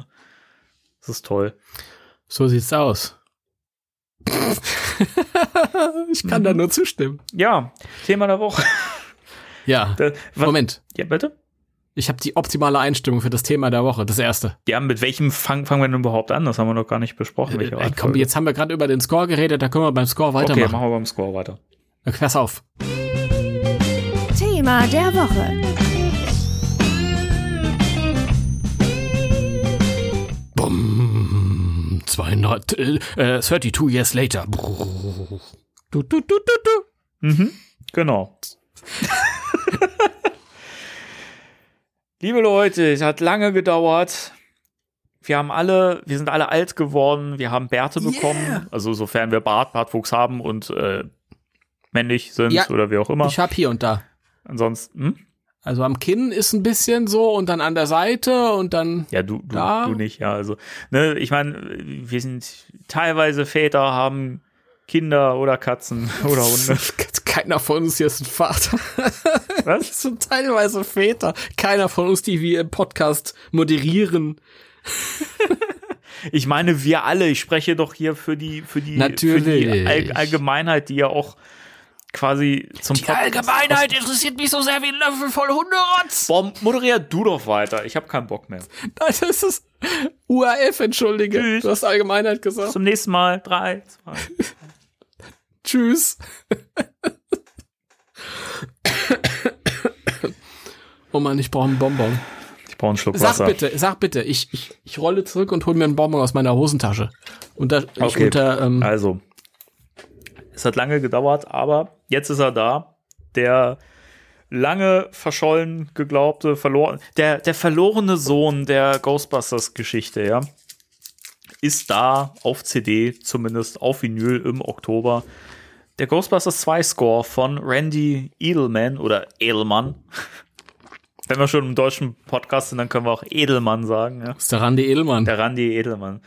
Ist da, kann gehört werden, kann auf CD gekauft werden, kann aber auch äh, natürlich bei Streaming-Portalen gehört werden und äh, deswegen sprechen wir heute da auch mal drüber. ja. Zumal wir uns ja jetzt auch ähm, ja, die letzten Tage das Ding auch ordentlich reingescheppert haben, damit wir hier auch ein bisschen was zu erzählen haben. Ich habe mir das gestern noch mal zweimal angehört äh, und heute vor dem Podcast auch noch mal. Ja, ich habe ihn auch heute noch mal gehört und äh, hab wieder so ein paar Gedanken dazu gehabt. Ähm, aber wo fangen wir am besten an? Wir fangen am besten an bei der CD, finde ich. Oder? Ja, die Download-Version habe ich auch nicht. Geil. Also Aber ähm, also die CD hat ja äh, ein Cover-Design, das ja quasi eins zu eins kompatibel mit dem äh, ersten Score ist, der ja, ähm, Mhm. wann ist der erschienen? Letztes Jahr? Vorletztes Jahr? vor zwei Jahren Vor schon. zwei Jahren. Ne? Ähm, passt also wunderschön ins Regal, ja. Oder in die Vitrine, je nachdem. Ich finde es schade, dass leider hier ein bisschen gespart wurde, weil das Booklet leider nicht so umfangreich ist und die Liner Notes fehlen, die man noch beim ersten Booklet hatte, wo schön was zur Entstehung drin stand. Und ähm, Mhm. das hat mir, muss ich sagen, hier massiv gefehlt, weil gerade hier bei dem Score, der ja nun echt Mythen umrungen ist, umringt, umrungen, ist, ist auch egal, ist schon spät. Äh, ne, also der von Mythen umgeben ist, ja, da Mhm. hätte es sich doch angeboten, ja, einfach. Wie kam es dazu, dass der jetzt veröffentlicht wird? Was ist damit passiert? Warum sind Stücke neu aufgenommen worden? Was hat Sony mit den Masterbändern gemacht? Warum? Warum? Wie? Was? Weshalb? Wieso? Und wer nicht fragt, bleibt dumm. Und da, das alles fehlt mir hier und ich finde es super schade. Und da es bei der Vinyl-Version ja wahrscheinlich auch nicht dabei sein wird, bin ich da zumindest vom Package her so ein bisschen enttäuscht. Also es gab ja, ich finde es auch schade, dass das hier nicht dabei ist. Ich hatte noch ein wesentlich kleineres Booklet oder, oder ein dünneres Booklet erwartet. Nee, ich finde das schon mager. Ja, aber es sind ja immerhin, sind das ja vier Seiten oder so. Ja, ist ja nix. Ich dachte, ich dachte tatsächlich erst, das ist nur so ein Ausklappbooklet und sonst nichts. Und es sind aber vier Seiten. Es gibt ja ein Video, ähm, das ist relativ neu, von vor paar Monaten, glaube ich, ähm, in dem Randy äh, Edelman äh, im Auto sitzt und erzählt, was es mit diesem Ghostbusters 2 äh, Score so auf sich hat. Shut Up and Drive heißt das, glaube ich. Ne? Shut das Up and Drive, Format. ja. Und das ist wohl was Besonderes, weil äh, Edelman ist öfter mal darauf angesprochen worden, hatte nie so richtig Bock drüber zu sprechen. Äh, und dann hat er so, in dem Video hat er von, von sich allein angefangen. Und hat halt erzählt, ja, also das ist damals nicht bei Sony, sondern bei äh, auf, auf der ähm, Warner Brothers Soundstage aufgenommen worden mit Konzert und so. Und er hat Stunden, äh, Stunden Musik komponiert dafür. Und es existierten auch Stunden dafür, die dann irgendwo in dem, in dem Warner-Lager äh, irgendwo vergessen wurden. Er hat auch gemeint, damals ist ja der, das Album rausgekommen und er hat das dann eingelegt, hat gesagt, das sind ja nur die, die Songs. Was ist das denn? Also er war äh, not amused. ich glaube, er war so ein bisschen, bisschen pissed. Ja, So wirkt Ja. es zumindest in dem, in dem. Und dann ähm, sind sie ja jetzt im Zuge des neuen Films. Er sagt ja, ja, Ivans Son Jason, der hat einen neuen Film. Ivans Son, Englisch, ey, furchtbar. Und jetzt kamen die auf mich zu und wollten das Ding veröffentlichen und dann sind sie in die, in die äh, Warner-Archive runtergestiegen und haben da irgendwie 20, 25 Minuten Musik gefunden. Und er hat sich gedacht, das kann doch nicht wahr sein. Das war damals der Mega-Film. Und da sind nur noch irgendwie, so gehen die damit um. 20, 25 Minuten Film sind da nur noch, äh, Musik sind da nur noch, kann doch nicht sein. Also das Video ist herrlich. Der Typ ist auch lustig. Er sieht Ja. auch lustig aus. Er sieht so aus, als mü- müsste er einen Musikantenstadel komponieren. Ja, aber ähm, ich finde auch, er wirkt da wirklich sehr, sehr aufgeregt und äh, sehr, sehr stinkig. So, Ja. Ich meine, ich kann es ja verstehen. Ich meine, ne, du hast so viel Zeug auf, aufgenommen und dann, dann bleibt da irgendwie nicht mal die Hälfte von, von, von über und den Rest musst du dann irgendwie nochmal neu machen. Also, das ist schon Es- echt arg scheiße. es, es war so eine Mischung aus ähm, amüsierter Aufgeregtheit, so nach dem Motto, ich, ich fass es nicht. Es ist ja ein Skandal, du kannst du nur drüber lachen. Ja, Was, was ein Haufen Loser. Ja, ja der, der muss das inzwischen, glaube ich, echt mit äh, Humor nehmen, sonst, sonst Ja. weiß ich nicht. Also. Aber das ist ja auch so ein Punkt, wo man sagen kann, das fällt halt beim Score schon auf, dass vieles halt neu aufgenommen worden ist Mhm. und man hört es sofort raus, weil es klingt halt wirklich nicht wie im Film. Manches, Genau. manches ist auch teilweise von der Tonart ein bisschen verändert, manches ein bisschen tiefer, manches ein bisschen höher gespielt. Also also du hörst halt auch bei den alten Sachen. Er hat drei äh, Tracks sind ja, warte mal, lass mich nicht lügen, ich habe das Booklet hier vor mir. Äh, da, da, da. Also drei äh, sind neu aufgenommen worden, drei Tracks komplett. Und ein äh, vierter Track ist zwar damals aufgenommen worden, aber im Film nicht verwendet worden. Mhm. Können wir da noch drüber sprechen? Ähm, ich finde, du merkst bei den alten Sachen, die da irgendwo im, im Warner-Archiv gelagert sind, du merkst das schon, dass das von irgendwelchen uralten Magnetbändern stammt. Weil das ist, die haben das schon richtig bearbeitet und ordentlich was rausgeholt, aber es ist nicht ganz so tonal auf der Höhe mit den neuen Aufnahmen. Wobei ich trotzdem finde, dass es erstaunlich rund klingt, wenn man die CD halt durchhört. Also ja, nur wenn du es weißt, welche, welche Tracks da neu aufgenommen wurden, dann ist, das ist ein Tacken frischer irgendwie. Das ist, sie haben sich schon viel Mühe gegeben mit dem, gut, die hatten ja damals nur Magnetbänder, das ging ja nicht anders. Und wenn die dann das nicht gepflegt haben und einfach da irgendwo hingeschmissen haben ja, und gut drauf aufgepasst, haben sie ja wohl auch nicht, sonst wäre ja wohl mehr übrig geblieben. Ähm, ja. Und, ach Gott, das ist so viel. Das ist Wahnsinn. Ähm, ich fand es interessant, dass bei einigen der neu aufgenommenen Tracks hat man so das Gefühl, dass, dass er da jetzt irgendwie, ich mag mich irren, aber dass er das irgendwie so als Albumversion nochmal teilweise nicht neu geschrieben hat, aber so neue Anfänge, neue, neue Ausblendungen oder Enden so kam es mir ein bisschen vor. Ja, was ja auch nicht unüblich wäre, wenn ein Musiker oder ein Komponist, wer auch immer, ein altaltes Stück neu aufnimmt, neu aufbereitet. Ich glaube, das geht damit schon einher, dass da auch unweigerlich kleinere Veränderungen mit drin sind, weil man, glaube ich, nie ein Song oder ein Musikstück nach Jahrzehnten noch mal genau so aufnimmt, wie man es früher mal geschrieben hat. Ich glaube auch bei dem, ähm, also beim Score vom ersten Teil, da gab es ja zwei Musikstücke, die waren schon auf dem Soundtrack-Album drauf. Mhm. Also einmal dieses Ghostbusters äh, Main Theme und äh, Danas äh, Thema. Ja. Und auch die waren damals in einer Albenversion, die man so im, im Film nicht gehört hat.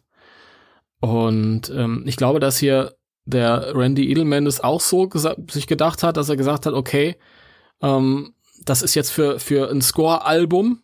Es ist quasi eine Albenversion. Und äh, ich, das muss ich jetzt einfach so ein bisschen anpassen für den Hörgenuss. Das hat ja auch ähm, wahrscheinlich damit zu tun, es wurde ja sogar gesagt, dass die Tracks und die einzelnen Cues hier äh, mitunter wild durcheinander sind. Da haben die sich ja was bei gedacht. Das, offizielle Statement, das war ja auch schon bei dem Score vor zwei Jahren, war ja, ähm, wir wollen es nicht in der Reihenfolge, in dem es im Film vorkommt, sondern in einer musikalisch sinnvollen mhm. Reihenfolge, in einer Albenreihenfolge. Da gibt es jetzt viele Leute, die sagen, finde ich blöd, aber ich kann den künstlerischen Aspekt dahinter nachvollziehen. Hier finde ich, haben sie ein bisschen zu gut gemeint, teilweise. Mhm. Also, ich würde auch gerne nochmal auf diese Kritik re reagieren, die jetzt überall mhm. so laut wird, eben wegen der Reihenfolge und so ich muss auch echt sagen, die, wenn ich die Reihenfolge wie im Film möchte, dann gucke ich mir halt den Film an. Also weiß ich nicht, wenn ich ein Score-Album oder ein Soundtrack höre, ist mir die Reihenfolge insofern egal, dass es mir halt nicht wichtig ist, dass sie wie im Film sein muss. Hm. Es ist, finde ich, auch wirklich schöner, wenn du einfach musikalische, sinnvolle Zusammenstellungen hast. Und es geht mir immer ja. so, wenn ich, wenn ich Musikalben höre, jetzt nicht nur auf Filmscores bezogen, aber wenn ich merke, da hat sich jemand wirklich Gedanken gemacht über die Zusammenstellung, man hat einen musikalisch guten Flow, dann ist mir das sowas von egal, ob das jetzt eben nicht die Reihenfolge wie im Film ist. Und ich muss persönlich sagen, ähm, gefällt mir eigentlich die Zusammenstellung des Ghostbusters 2 Scores noch etwas besser als die vom ersten. Weil beim ersten fand ich, wirkt es schon ein bisschen zerrissener teilweise, obwohl obwohl man schon gemerkt hat, dass da musikalisch ein Grundgedanke da ist. Ähm, aber trotzdem klang das irgendwie ein bisschen zerfahrener, fand ich. Aber vielleicht liegt es auch daran, dass es halt bei, bei Bernstein mehr Stücke sind. Der Score ist ja wesentlich umfangreicher als der von äh, Edelman, der jetzt hier eben auf der CD bzw. als Album vorliegt. Mhm. Aber ich finde den, den äh, Edelman-Score, den finde ich wahnsinnig rund. Also den, den kann ich richtig gut durchhören. Das war so bei dem ersten Hördurchgang, dachte ich noch, wow, kurz. so auf dem Weg äh, zur, Ar zur Arbeit gehört, weißt du, und äh, direkt halt durchgehört, als ich dann an, angekommen bin. Dachte mir so, okay, hätte ich nicht gedacht, dass der so kurz ist. Aber ich finde es eigentlich cool, weil dadurch höre ich es auch öfter mir an und ähm, weiß nicht, ich finde das total rund und schön. Es hat einen guten Flow und bleibt mir halt auch wirklich im Gedächtnis. Hm. Ja, das ist ist auf jeden Fall. Also sie haben sich was gedacht. Das ist, du kannst halt einfach die Musik nehmen, wie sie im Film gedacht ist. Aber ähm, ich glaube, im Gegensatz zum ersten ähm, Score, wo du halt viele längere ähm, melodische Passagen hast, hast du hier, der besteht auch aus vielen kleinen Cues, Mhm. Ähm, die hier und da im Film Sinn ergeben, aber wenn du das dann in der Reihenfolge als Album rausgeben würdest, dann würden ähm, Tracks auf einmal enden und es wird überhaupt keinen Sinn ergeben. Beispiel ist zum Beispiel das Ende vom Film. Wenn die vor diesem äh, Porträt stehen, wo sie da irgendwie so als Erzengel abgebildet sind mit dem Baby. und dann spitzt sich der Score so zu, so und dann setzt dieser äh, Ray Parker Song Ja. ein. Und das wäre ein seltsamer ähm, Moment, um einen Score zu beenden. Und dementsprechend äh, haben sie hier halt einfach dann, hat er so ein, so ein, so ein Outro quasi noch geschrieben. Mhm. Also, da steht auch in dem, äh, also das ist Track 16. Da steht auch im Booklet, äh, Teile von Track 16 wurden neu aufgenommen. Und das könnte ich mir vorstellen, dass Edelman dann gesagt hat, okay, das muss halt, so wie die ähm, Musik damals geschrieben wurde, sollte sie halt auf den Film passen. Aber äh, das ist kein schöner Hörgenuss, wenn man, wenn man den Film rausnimmt und nur die Melodie so hat. Ja. Und da kann ich was Schöneres mitmachen. Ja, auch bei den Tracks wie äh, ähm, The Scolari Brothers, wo du nur am Anfang die Musik hast, die in der Scolari-Szene kommt und dann kommen irgendwelche Sachen, die ganz woanders in den Film reingehören. Mhm. Aber musikalisch macht es Sinn Ja. in dem Moment. Und es ist ja trotzdem alles da. Ja, Genau das. ja.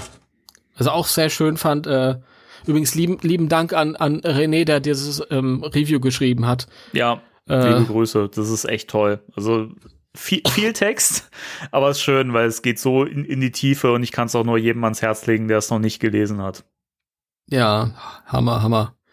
Das habe ihn gefragt, ob er das macht und dann er so, "Ah, ich weiß nicht, ich weiß nicht. Und dann habe ich ihn nochmal, als das raus war, habe ich gesagt, jetzt muss ich Bescheid wissen. Ja, okay, ja, vielleicht ist der übermorgen fertig und dann schickt er mir da so ein Buch. Hammerhart. Ich find's cool. viel Text. Ja, das ist so der, das Schicksal von diesen Artikeln. Mit viel Text liest keiner. Lest es, lohnt sich. Ich musste übrigens auch, da muss ich noch mal kurz äh, anmerken, ich, ich fand übrigens auch seinen Text in dem, ähm, in dem Booklet äh, zur Real Ghostbusters, ich glaube zur ersten DVD-Box oder was in der zweiten drin?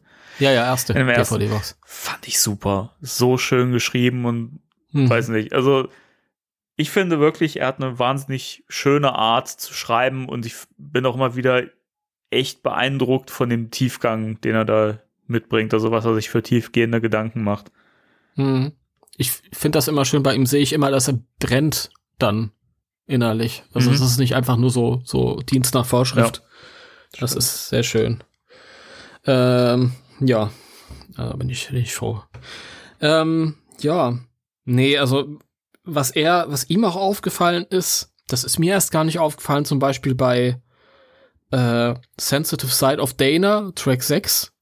Das ist auch, ist das auch einer von den neu ja, arrangierten? der Da ist, müsste- der ist auch komplett neu auf, aufgeschrieben. Komplett neu. Mhm. Und da hat äh, Edelman zum Beispiel auch so ein, so ein am Anfang, es ist mir wirklich, ich, ich habe das gelesen, seine, seine Kritik, nachdem ich den Score zum ersten Mal gehört habe, mir ist es nicht aufgefallen. Am Anfang hörst du dann auch wieder die, äh, so, ein- so ein Cello oder so Streicher und so, das hat ein bisschen was Bernsteiniges, als Mhm. ob Edelman da so, ein, so einen Überschnitt machen will, so einen Übergang kreieren wollte. Ja, Und dann, hör, äh, dann lese ich mir das so durch und denke so, das kann doch nicht wahr sein, das stimmt ja, wow. das ist unglaublich.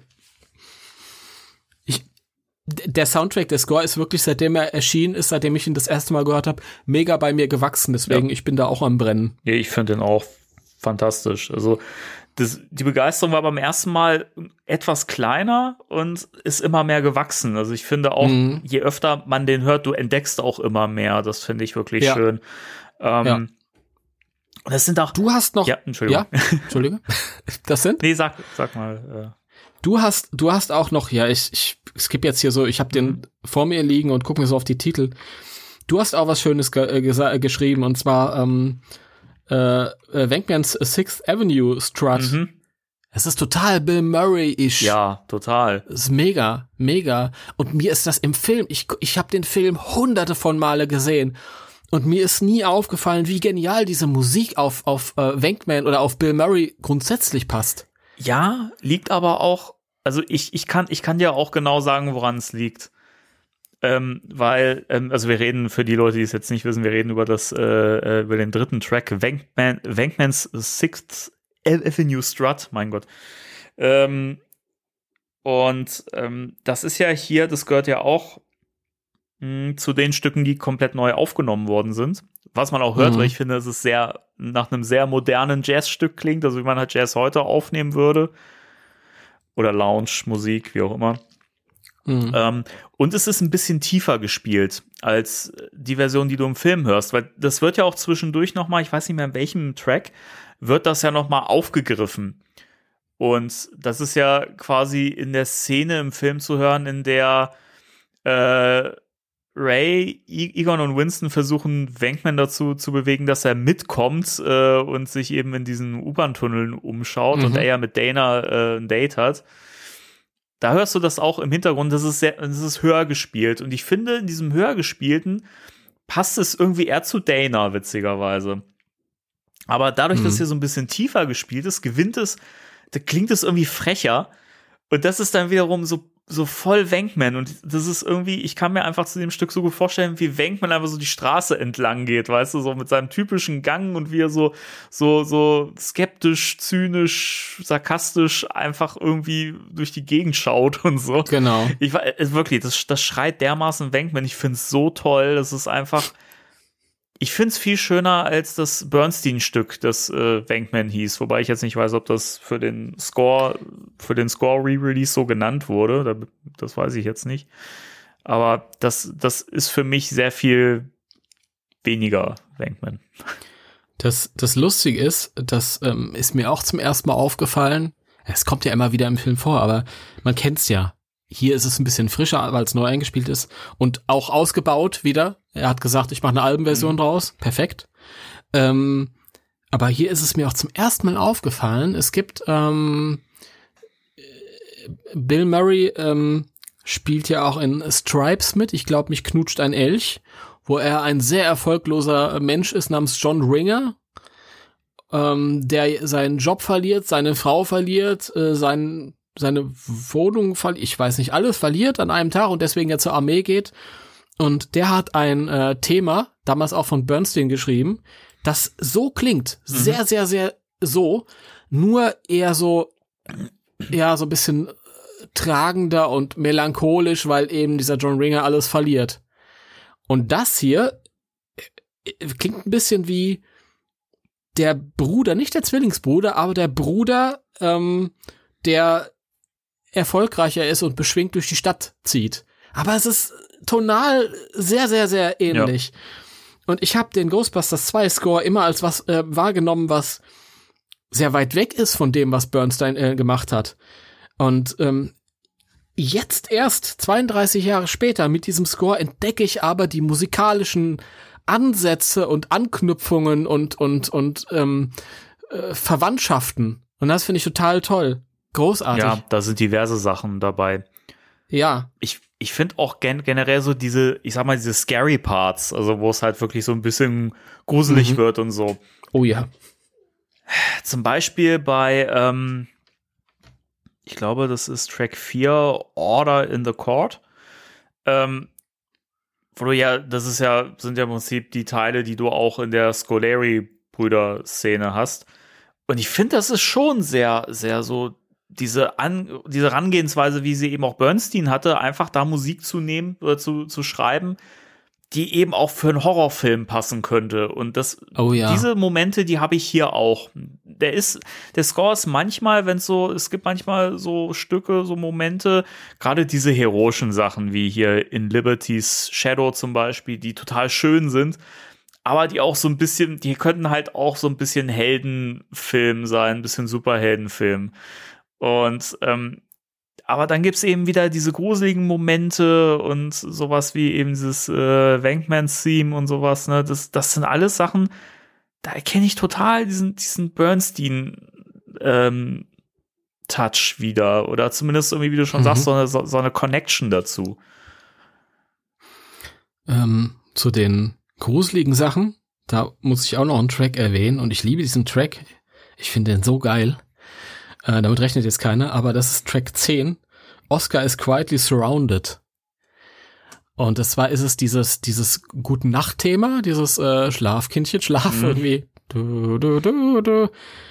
Und ähm, den Track hat er auch komplett neu aufgenommen und ausgeschmückt. Und ähm, es fängt halt so mit diesem verträumten Märchenhaften an, das man auch im Film kennt. Und dann wird es, dann ändert es sich an einer bestimmten Stelle, zwei, zwei Minuten noch was. Und es wird so surreal beklemmend. Äh, und du hast halt diese, diese, diese Lieb, Liebchenmelodie, schlaf ein und so, und, und, und dann ist es aber gleichzeitig wie ein Schatten, der dir irgendwie im Nacken sitzt. Es ist so, dass ich, ist schon irgendwie so, so, so Kindschrecken, surreal. Das könnte bei Coraline irgendwie, bei so einem Film Ja. Ja vorkommen, stimmt. ja, wo du so eine, so eine, so eine liebliche Kindchenwelt hast, die auf einmal so was ganz Erschreckendes annimmt und ich krieg jedes Mal eine Gänsehaut. Also ich finde das unglaublich stark, diesen Track. Ja. Ja. Ich finde den gen generell im Zusammenspiel mit dem nächsten Track, mit A Slime Darkens Doorway, der ja auch so eine Stimmung, also die Stimmung so ein bisschen fortführt und dieses Beklemmende und so hat. Ich, ich finde, das ist echt so ein cooles Doppel irgendwie. Ja, den habe ich jetzt gar nicht so im Kopf. Ich bin schlecht vorbereitet. Ich dachte, ich bin gut vorbereitet. Das ist immer das. Ich dachte, ich bin gut vorbereitet. Verdammt. Normalerweise denke ich immer ein bisschen schlecht vorbereitet, bin dann perfekt vorbereitet. Diesmal, nee, den habe ich jetzt gar nicht so mal. Oh ja, ja, total. Ja, du hast recht. Ja, absolut. Okay. Absolut. Ähm, der ist, der ist äh, Dann terrifying. wechseln wir mal. Was, was sagst du denn zu dem Stück, das im Film nicht zu hören war, nämlich One Leaky Sewer Faucet? Das ist lustig. Da, das wollte ich dich jetzt auch fragen. Und da haben alle gerätselt, wo es ursprünglich hingehört haben soll. Ich find's, ich find's ein bisschen, ähm, ich glaube, ähm, Troy hat im Crossrip gesagt, es hat teilweise was Tim Burton-artiges. So, so, nee, nicht Tim Burton, nicht Tim Burton-artig, nein, nein, lass mich lügen. Teilweise so ein bisschen was Danny Elfman-artiges Elfman, für ja. Men in Mhm. Black. Es hätte aus dem Men in Black Score sein können. Ja. Ich, äh, ich weiß, was er meint. bin mir nicht sicher, ich, ich habe es mir gedanklich eigentlich immer so an, also mich hat das, als ich es gehört habe zumindest, ich hatte mal die Szene im Kopf, als ähm, der, äh, der Mood Slime so ansteigt, weißt du, und dann halt das Chaos in der Stadt so, so, so losbricht. Irgendwie an der Stelle, wo du, du hast ja diese, diese, diese Einstellung, wo du quasi so im, im An Anschnitt so in den Boden, in den, ins Erdreich reinguckst und dieser Schleim da so hoch blubbert, hochläuft. Das, weiß nicht, Ja. so die Richtung. Das, das hat mich Das, daran das, erinnert. das haben die im Crossrip auch gemutmaßt, dass es dorthin gehören Okay. könnte. Es gab ein paar Mutmaßungen, ich glaube, René hat das auch geschrieben, aber im Crossrip haben sie es auch gesagt, dass es vielleicht ursprünglich für die Badewanne gedacht war, aber dann haben sie festgestellt, nee, das ist viel zu schreckhaft für so ein Stück. Ähm, Im Crossrip haben sie noch gemutmaßt, ob, äh, ob das irgendwas mit Louis und Slimer gewesen sein könnte, was da rausgeflogen ist. Mm. Da kann man natürlich gar nichts sagen, was weiß ich. Aber schon äh, wie bei den Tracks aus dem ersten Score, die es nicht in den Film geschafft haben, muss ich sagen, dass ich so den Eindruck habe, dass das die richtige Entscheidung war, weil das ist mir fast ein bisschen zu verspielt. Echt? Ja, irgendwie ist es, ja, ich, äh, also ich ver- hab das nicht vermisst. Hm. Also ich habe das jetzt nicht gehört zum ersten Mal, hab gedacht, boah, verdammt, dass das nicht im Film ist. Weil alle anderen sind entweder so scary, schaurig, sehr drückend oder beschwingt, Jesse. Oder diese, dieses Dana-Thema, das irgendwie sehr sanft ist und einen irgendwie so im Herzen abholt. Das da ist irgendwie so, so verspielt und ich weiß nicht, wo das, wo es hingehört haben Ja, es könnte. ist ein bisschen, ein bisschen freakig, ein bisschen ab, abgedreht, ne? Also es ist, hm. es ist nicht wirklich bodenständig. Ich weiß auch gerade nicht, wie ich es gut beschreiben soll, aber es ist schon ein bisschen flippig und äh, hat so was Verrücktes irgendwie, also so, so, so ab, abgedreht. Aber deswegen finde ich eigentlich, so hätte es auch echt geil in die Szene passen können, wenn man halt nicht äh, Flip City genommen hätte, hätte es halt echt gut in die Szene gepasst, wo die Stadt halt komplett nuts geht und die Geister rumfliegen, der Pelzmantel sich da verändert und so, weißt du, so an die Stelle, Hm. da hätte ich es eigentlich echt, äh, also da hätte ich es cool gefunden. Na gut, Bernstein hat auch für den ersten Teil, als diese Geistermontage kam, Score geschrieben und der ist halt nicht benutzt worden, weil ein Lied kam. Das kann ja hier auch passiert sein. möglich. Ja. Ja. Also mega. Was gibt's denn Stücke, wo du sagst, das sind deine Lieblingsstücke, die du, die du immer wieder hören kannst und äh, so zu deinen Alltime-Favoriten mitzählen würdest?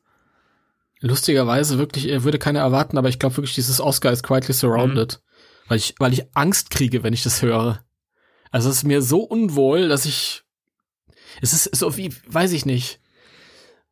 Vielleicht wie früher, wenn man, wenn man so Kind war und, und zu jung, um bestimmte Filme zu gucken und du hast aber diesen Antrieb, das trotzdem zu gucken und du weißt aber ganz genau, du kannst dann heute Abend nicht schlafen.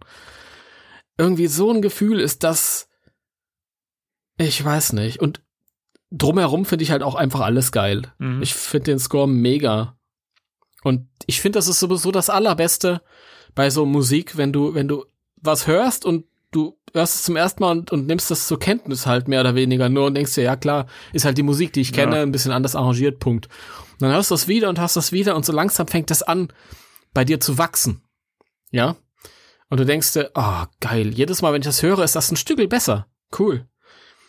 Und ich glaube, ein größeres Kompliment kannst du nicht machen. Das ist auch bei guten Filmen so, Ja. die ja immer besser werden und Ja. so. Sehe ich auch so. Ja. Und dein Lieblingsstück? Oh, Ich habe mehrere. also, wie man es vielleicht schon herausgehört hat, äh, Wankmans Sixth Avenue Strut Ja. finde ich fantastisch. Ähm, liebe ich. Ich finde aber auch das Stück vorher, A Baby Carriage Meets Heavy Traffic, finde ich auch sehr cool, gerade weil es ja eben diese, diese ähm, Synthi-Momente noch mit drin hat, also diese, diese äh, el ähm, el elektronischen Percussions und so. Ich finde, das Mhm. ist irgendwie cool. Das mag ich gerne. Ähm, ich finde auch äh, Rooftop Room Kidnap sehr, sehr cool. Weil ich aber auch die Szene einfach geil finde im Film, äh, in der Oscar ent entführt wird. Auch Ich finde das, äh, die ist so cool und halt musikalisch auch super passend irgendwie. Also das ist auch so, weiß ich, also die Szene kann ich mir schlecht ohne diese Musik vorstellen. Das ist wirklich so. Also wenn man da eine andere, auch gruselige Musik drunter setzen würde, trotzdem hätte es nicht den gleichen Charakter. Also ich finde das schon, das ist so passend geschrieben. Also das finde ich auch Mhm. sehr, sehr cool. Ähm, ja, One Leaky Sewer Fawcett mag ich eigentlich auch sehr, sehr gerne, weil, ähm, weiß nicht, also ich hätte es gerne im Film gehört. Ähm, ist jetzt natürlich nicht schlimm, dass es nicht drin ist, aber wie gesagt, gibt so Stellen, wo es echt geil gepasst hätte.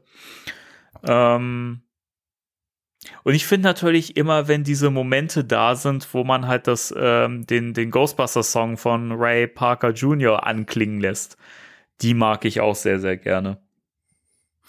Das ist lustig, auch ich, diese Szene, wo der ähm, Score dann so triumphal, so Ray Parker Jr. mäßig, das ist eher in, einem, in einer kurzen Sequenz im Film zu sehen, wenn die ins äh, Museum kommen. Und ähm, ja, es die Bäuchern-Jungs die Geisterjäger. Da, da, da, da, da, da. und das ist dieses Stück, aber dann haben sie es im Film abgeschnitten Ja. und ausblenden lassen.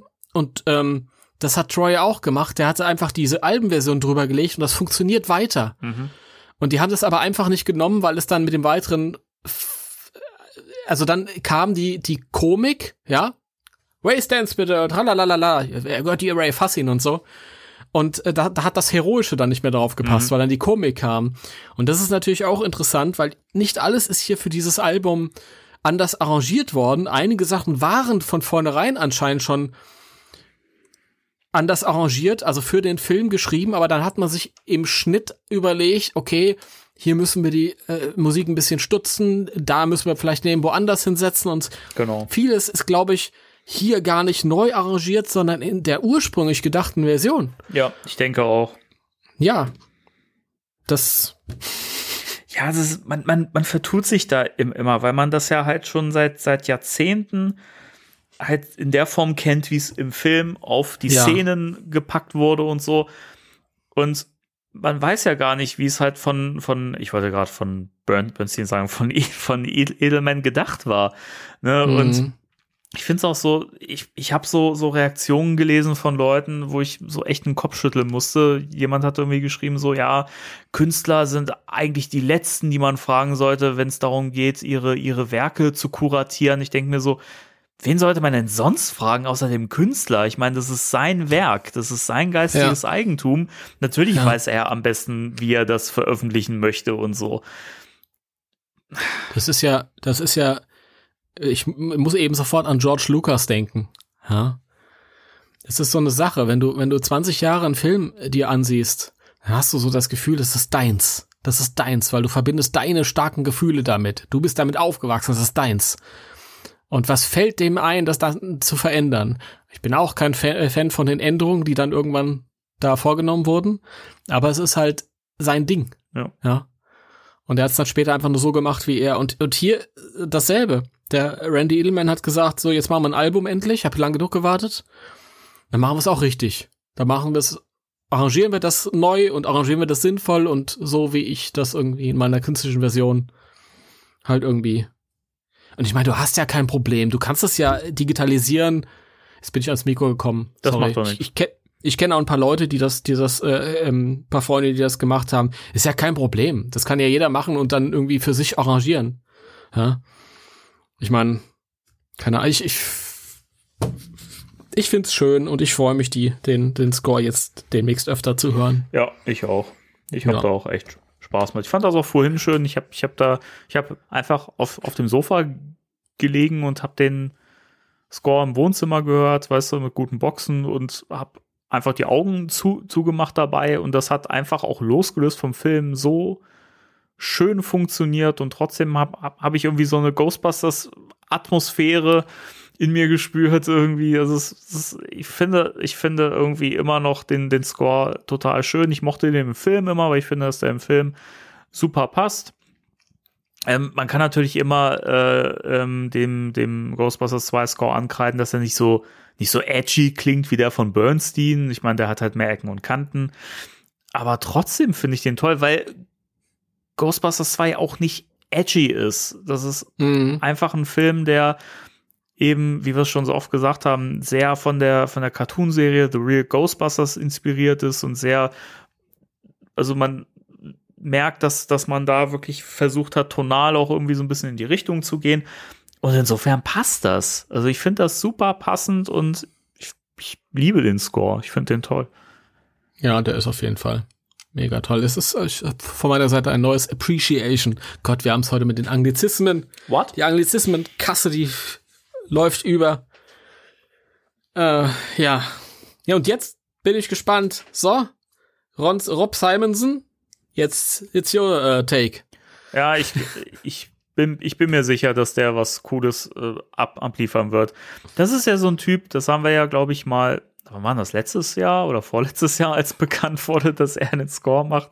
Da haben wir auch so ein bisschen über ihn gesprochen und ähm, da hatte ich auch so ein paar Scores, glaube ich, empfohlen zum Anhören. Jetzt, wo ich diesen Schnipsel gehört habe, das ist wieder was komplett Neues. Also dieser, dieser Mann, immer wenn der einen Filmscore macht, das klingt komplett eigenständig. Also du, ich finde, man kann nie sagen, den höre ich da sofort raus, den Rob, weißt du? Das ist immer total filmdienlich und es ist Wahnsinn. Ich finde, das, das ist eine richtig krasse Leistung, dass man es schafft, so facettenreiche Musik zu schreiben. Ja. Also jetzt kann ich ja sagen, also nachdem mir dieser Schnipsel gefallen, ist es immer schwierig, irgendwas zu beurteilen aufgrund von 50 Sekunden ohne Filmzusammenhang, aber man kann ja sagen, ob es einem gefällt oder nicht.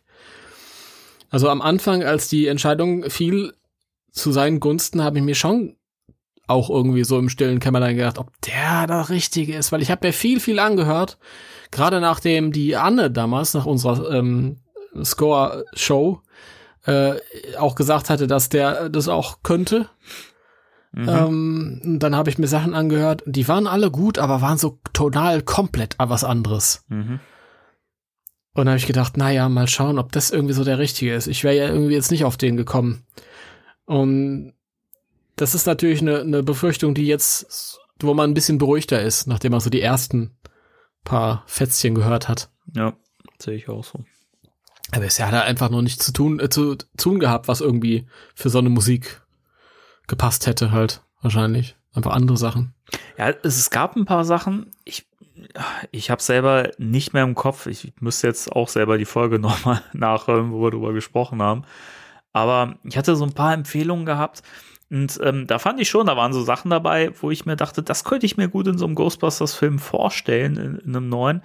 Aber das, was wir jetzt als Schnipsel gehört haben, das ist so auch wieder so weit weg davon, dass ich mir denke, okay, keine Ahnung, nichts, nichts vorher hätte irgendwie auf Ghostbusters gepasst und das, was man jetzt hört, das ist irgendwie, finde ich, total, es klingt so Ghostbusters-mäßig irgendwie, ich find's toll. Also es ist, ist schon ein bisschen so, wie es wie es erwartet hat. Ich habe erwartet, dass es viel Elmer Bernstein Anklänge hat, aber vielleicht ein bisschen fescher und so ein bisschen pfiffiger und so ist es auch. Aber ähm, ich, ich glaube, es ist auch, man kann auch nicht so den kompletten Soundtrack sich da irgendwie von ableiten, weil ich, ich denke, das ist irgendwie so, so ein so Stück, was zu den Mini-Puffs gehört und halt einfach deswegen so schnell und quirlig auch ein bisschen ist, Ja. verspielt. Und man, man wird sich anhören müssen, wie der Rest dann klingt. Also das wird auf jeden Fall nochmal ein Hochgenuss, den Score dann irgendwann hier zu haben. Jawohl. Ich hoffe, dass ich ihn ein paar Tage vor dem Film hier schon hab. Weil dann kann ich ein bisschen warm werden mit der Musik. Also, ich weiß nicht mehr genau, aber ich meine, bei dem, beim, beim Reboot 2016 war es so, dass äh, Score und Soundtrack recht früh vor dem Film rauskamen, oder? Jedenfalls, ich weiß nicht genau wann, aber vor dem Film auf jeden Fall. Also ich meine, es waren sogar vielleicht, also den, den, ich weiß noch, den Soundtrack, den habe ich vorher wirklich, den habe ich rauf und runter gehört und ähm, ich würde fast sagen, dass ich den zwei Wochen vor Filmstart, glaube ich, war, war der schon bei Spotify drin oder so. Ich weiß es nicht. mehr. Keine Ahnung, es war auf jeden Fall vorher. Ich kannte den Film noch nicht, als ich den Score gehört Mhm. habe. Genau. Das war interessant. Naja. Ja, jetzt haben wir ewig über Scores geredet. Jetzt haben wir keinen Bock mehr. So, bis zum nächsten Jetzt, Mal. jetzt wird es Zeit für das Thema der Woche. Das nächste. Thema der Woche.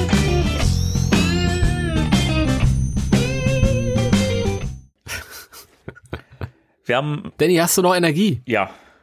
Du auch? Ja. Du auch? Ich, ich mache hier durch bis morgen früh. Das, ich kenne da überhaupt nichts. Jetzt hast du aber den, ganz so den, den, den Tetzlaff äh, zitiert, oder? Wen? Tetzlaff? Al, Al, Wer ist das? Al, Alfred Tetzlaff? Hast, hast du nie ein Herz und ein, eine Seele geguckt? Was ist das denn? Das habe ich noch nie gehört.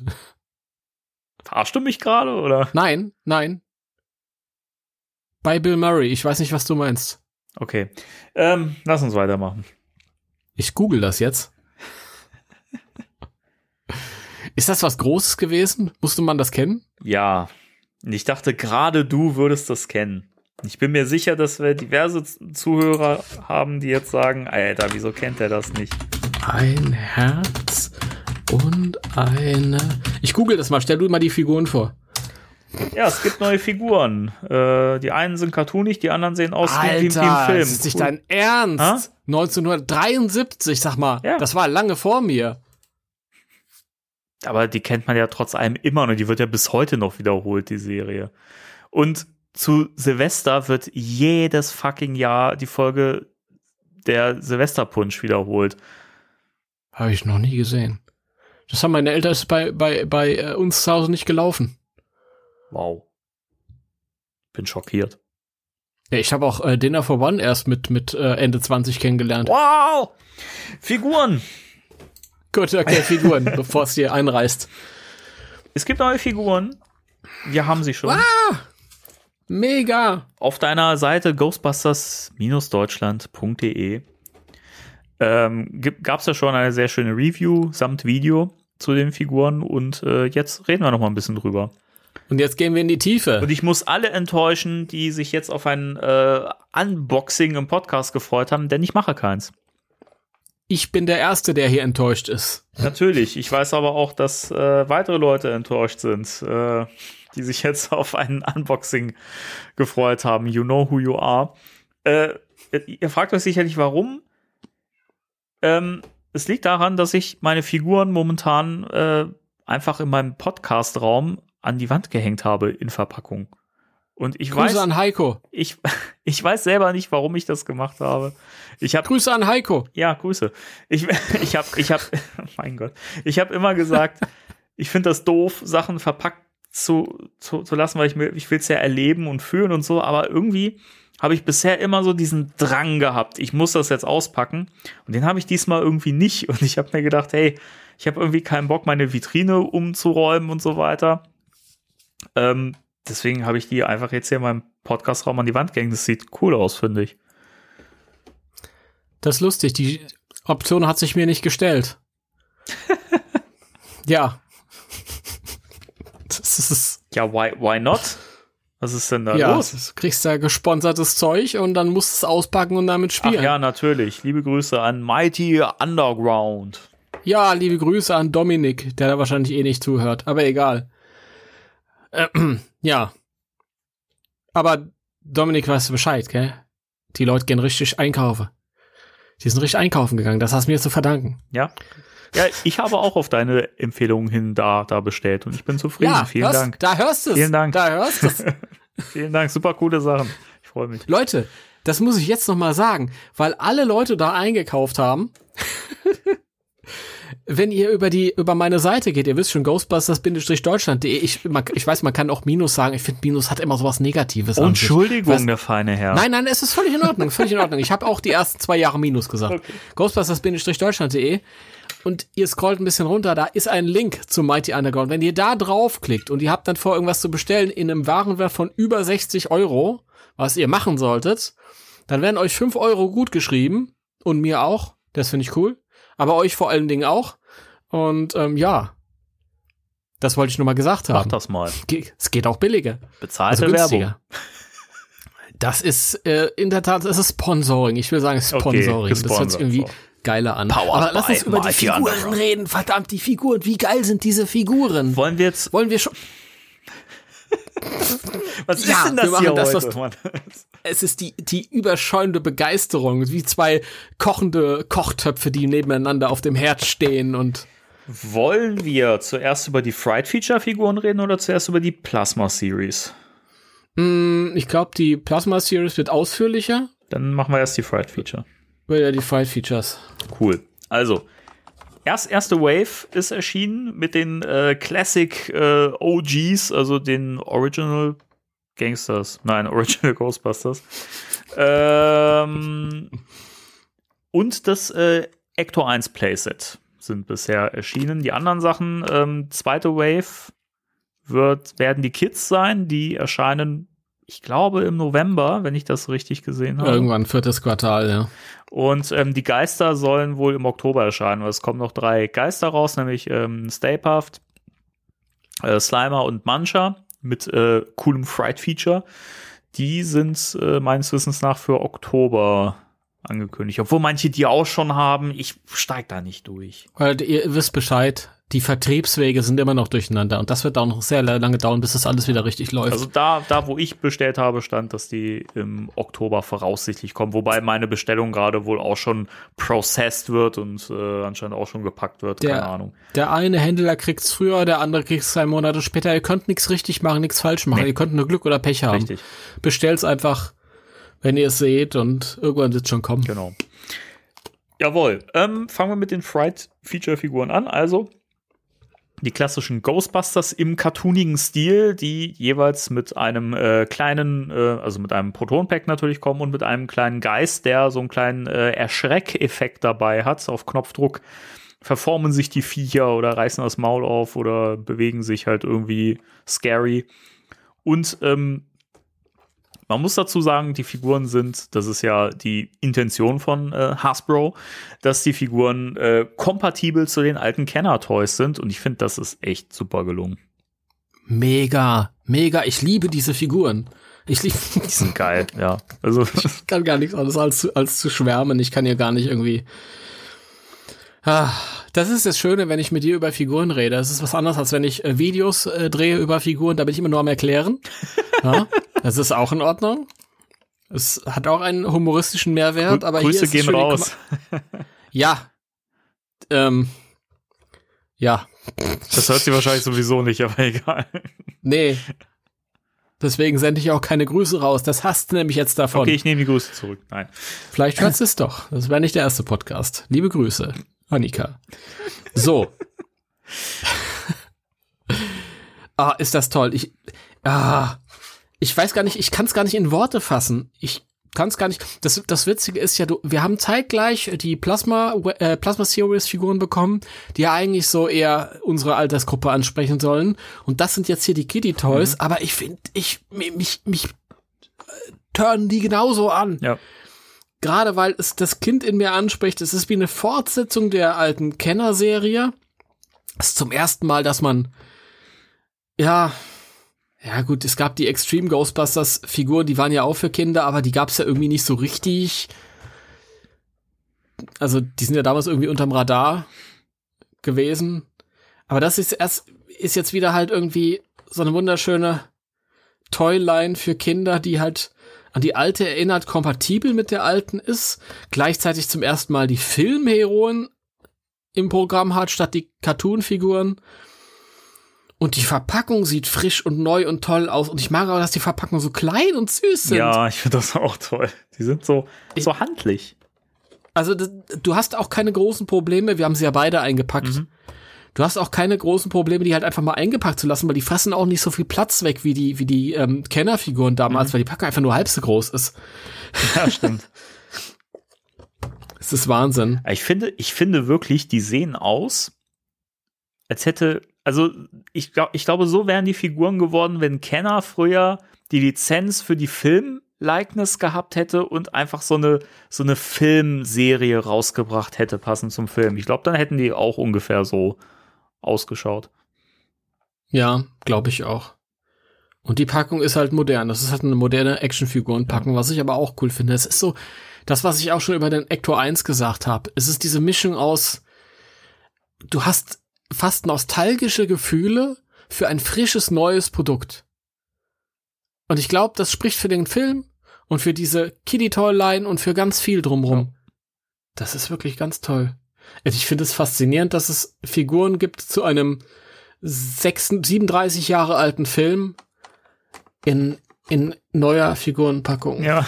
Ja, wow, wow, das ist surreal. Ich, aber wirklich, wo wir schon über das äh, Verpackungsdesign reden, also es ist so toll, ähm, weil das wirklich mal echt was Neues ist. Also man merkt bei Hasbro, die haben sich echt Gedanken gemacht, was können wir Neues machen und vor allen Dingen, wie kann es markant sein. Und natürlich hast, Ja. hast, hast du hier eine Toyline, die, wie du schon gesagt hast, vorwiegend für die Kids gedacht ist. Natürlich kaufen es die ganzen Erwachsenen weg, ist ja klar. Äh, aber ähm, es ist halt eine Kiddie-Toyline und die Verpackung ist natürlich dementsprechend auch sehr dynamisch gestaltet, sage ich mal. Ist natürlich, die ist nicht übertrieben bunt, so, aber schon so, dass sie natürlich schnell ins Auge fällt, wenn du die irgendwo hängen siehst. Also ich finde auch verpackungsmäßig, wenn ich mir das vorstelle, wie die so im Laden hängen und hängen halt neben irgendwelchen Superhelden-Actionfiguren, weiß nicht, Spider-Man oder sonst was, die fallen total auf. Eben weil, Mhm. weil das, das, das Design nicht so überladen ist, aber trotzdem irgendwie halt eine Dynamik hat. Ja, und weil es halt einfach mal ein frisches Ghostbusters-Design. Jahrelang haben die ganzen Ghostbusters-Artikel ähm, so schwarz-grüne Designs Ja. gehabt aus der Retorte von mit mit äh, Grafiken, die irgendwie schon schon 30 Jahre alt waren. Und ich, das ist halt einfach, ja, das ist wieder vital. Das hat wieder was Vitales. Ja, genau. Ah, guck mal hier, ich habe gerade, ich habe ja gerade einen Egon in der Hand. Der hat auch so eine kleine Bio hinten drauf. Die ist geil. Das Gehirn des Geisterjägers Egon Spengler überlistet jeden Geist in der Stadt. Mhm. Ich habe ich hab Ray hier, da, da steht hinten drauf, als Experte für Paranormalität ist Ray Stans auf jedes Gespenst vorbereitet. Wow. Süß. Ich finde diese unglückliche deutsche Übersetzung. Finde ich. Äh, naja. D- The brains behind the Bustin. Egon Spengler takes on the most frightening ghosts in town. Das Gehirn des Geisterjägers Egon Spengler überlistet jeden Geist in der Stadt. Ja, kann man sich drüber streiten. Aber ich, ich finde es ich find's eig eigentlich ganz gut gelungen. Also, es hätte auch echt schlechter sein können. Es gibt auch Toys, da ist das wesentlich schlechter gelungen. Ja. Ja. Okay. Aber ich, ist, Hasbro, was ist los? Das ist offensichtlich eine multilinguale Packung. Warum hängt das nicht im Walmart? Tja. Was soll denn das? Das, das kann doch nicht sein, dass ihr das hinten auf, auf Deutsch draufdruckt, damit das dann in Australien verkauft wird. Ja? Ihr, ihr, ihr drückt das doch nicht auf Deutsch drauf, weil irgendwelche mini kleinen Comic-Händler das hier auf eigene Faust hin importieren. Das kann Nee. nicht euer Ernst sein. Nee, das ist schon, das ist schon ein bisschen merkwürdig.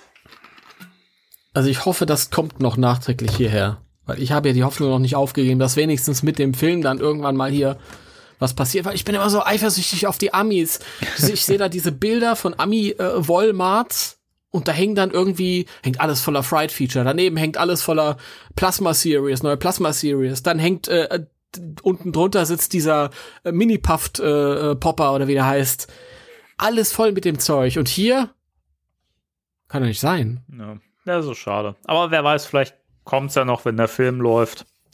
Das hoffe ich. Werden wir sehen. Das Ähm, hoffe ich.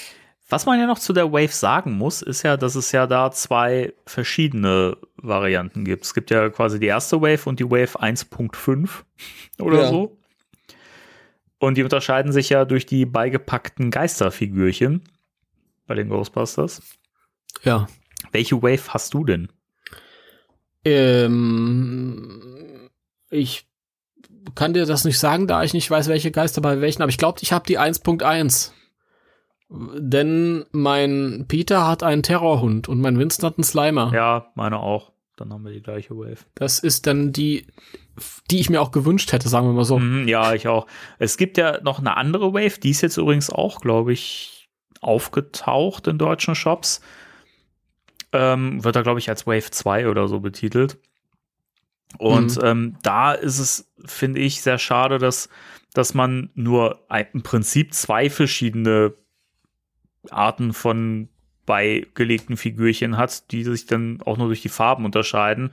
Also man hat Genau. dann irgendwie diesen, diesen Tentakelgeist, der ja hier bei meinem Ray zum Beispiel dabei ist, den hat man da in zwei verschiedenen Farben und dann dieser, dieser komische, es soll ja, glaube ich, keine Mi- Mini-Puff-Figur sein oder so, aber dieses komische, dicke Männchen, wo der Bauch so aufgeht und darunter ist dann so eine Fratze.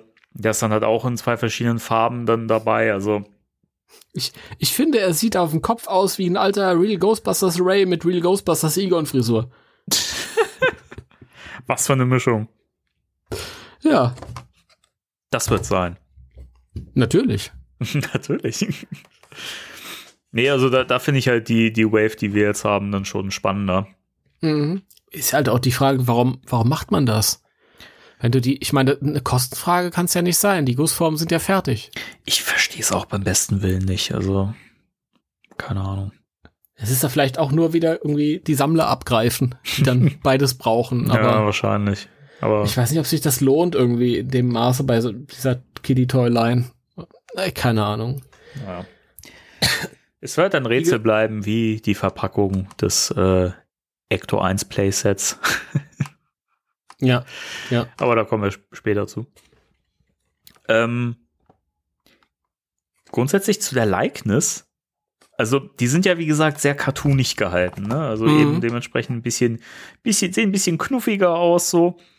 Aber dafür, dass sie so, so, sag ich mal, vereinfacht sind, ist die Likeness wahnsinnig gut. Ich finde, wenn ich den Ray hier vor Augen habe, das sieht einfach aus wie der junge Dan Ack- Aykroyd. Und ich fantastisch. Und auch, ich finde auch, Spengler sieht auch einfach toll getroffen aus. Peter, weißt du, der auch so ein bisschen, so ein bisschen chubby im Gesicht ist, weißt du, so ganz leicht. Und weiß ich, da kennst du einfach den Bill und äh, Äh, Winston ist ja. auch super geil getroffen. Also die Likeness ist top. Winston finde ich, finde ich, finde ich cool. Also ich ja ich vorhin schon gesagt, ich finde Ray sieht aus wie GB Max aus Italien. Liebe Grüße. Das ist der Präsidente. Ah, ich weiß nicht, ob die, die Likeness so da ist, aber gut. Das haben alle, das haben alle gesagt. Ach, die spinnen ich doch habe alle. das, schon, ich hab das schon, schon ganz oft gelesen. Das ist GB Max. Das ist, Leute, ist das GB Max oder ist das GB Max? Und der Peter, der Peter ist der Sandro. Sandro ist äh, ein, ein lieber Bekannter, der auch ein Ghostbusters Cosplayer ist. Das, wer ihn kennt, weiß Bescheid. Schaut euch mal diese Figur an und dann schaut er den Sandro an. Liebe Grüße an Sandro. Aber der Winston ist echt gut. Winston kriegen sie gut. Nein, ich liebe die alle. Ich finde die alle gut. Ich finde es nur witzig, dass ein paar Leute aussehen wie Leute aus dem Fandom, die man auch kennt. Mhm. Ich habe noch keinen Fan gefunden, der aussieht wie dieser Egon, den ich hier gerade vor Nee. mir habe. Aber ich kenne viele Fans, die so ein bisschen so aussehen wie die beigelegte Geisterfigur. Das war jetzt gemein, oder? Kann ich in der Öffentlichkeit gar nicht sagen. Ja, du meinst ist nicht, fies. das weiß ich ja. Äh, ich sage jetzt ja, aber nicht um dich zu beleidigen, sondern nur, damit die unsere Hörer der Meinung sind, sie sind nicht gemeint. Da komme ich nicht mehr raus, oder? Ich komme da nicht mehr raus. Ich meine Nee. natürlich nicht dich. Ich meine keinen von unseren Hörern. Nein, nein. Blend einfach einen Werbespot hier ein. Genau. Gibt es nicht einen Werbespot oder so? Gibt es, ja. Den können wir gerne hier an der Stelle einblenden. New from Ghostbusters, the Ecto 1 vehicle playset. When creepy ghosts get loose, the Ghostbusters are on the job. Blast from Ecto 1 swing out seat or the roof. Then release the mobile ghost trap. New Ghostbusters Ecto 1 playset and Fright feature figures. Each set sold separately, adult assembly required. Das war der Spot zu der, äh, ja, quasi zu der nächsten Wave, also die Kids, die nächste Generation aus dem neuen Film. Und ähm, was wir noch erwähnen sollten, ist ja, dass die, also wir haben ja schon über die, äh, über die Kompatibilität zu den Kenner-Toys gesprochen. Und ich finde auch, die ganze Machart erinnert halt sehr stark daran. Also auch wie das Protonenpack halt an den Figuren befestigt wird. Ne? Du hast ja auch hier einfach diesen, diesen Ja. Nupsi dran, der in so einem, so einem Loch äh, im, im Rücken quasi befestigt wird. Oh, du bist der, so der Beste. Bitte? Ich finde das einfach total toll. Entschuldige. Ich finde das einfach total toll, dass du Nupsi sagst, wie ein normaler Mensch. Ja, ich meine, und nicht, wie heißt das Ding nicht denn wie sonst? Annika immer Nippel, Nippel, Nippel. Das ist ein Nupsi, ich bitte dich. Nups. Es ist natürlich es ist ein Nupsi, ja. Ja. Ja. Wer sagt denn Nippel dazu? Wie bescheuert ist Ja, das denn? sie, die ganze Zeit. Nippel, Nippel, Nippel. Ich denke mir, was ist das denn? Das kann doch gar nicht sein. Egal, bitteschön. auch alle. Äh, ja, jedenfalls, also da merkst du ja schon, das ist ja schon sehr äh, stark angelehnt an die alte Mhm. Toyline. Und generell irgendwie so vom Style her, also wenn du die halt neben, neben die, die Kennerfiguren stellst, ich habe heute mal so einen so einen, äh, eingepackten Ray mal äh, neben meine, neben meine Kenner Classics gestellt und das passt wunderbar. Und ich habe halt auch Videos gesehen, wo die, ähm, die Fright-Feature-Figuren, die neuen, in die alte Kennerfeuerwache gestellt worden oder in den alten Ecto gesetzt worden, also auf den Sitz oben drauf und das es passt perfekt. Also es ist so toll, du kannst halt wirklich die alten und die neuen Sachen wunderbar miteinander äh, mischen. War das das Video von Geeked? Mm, nee, ich hatte das, glaube ich, bei äh, Ghostbusters News äh, gesehen. in Ah, okay. der Videos. Okay.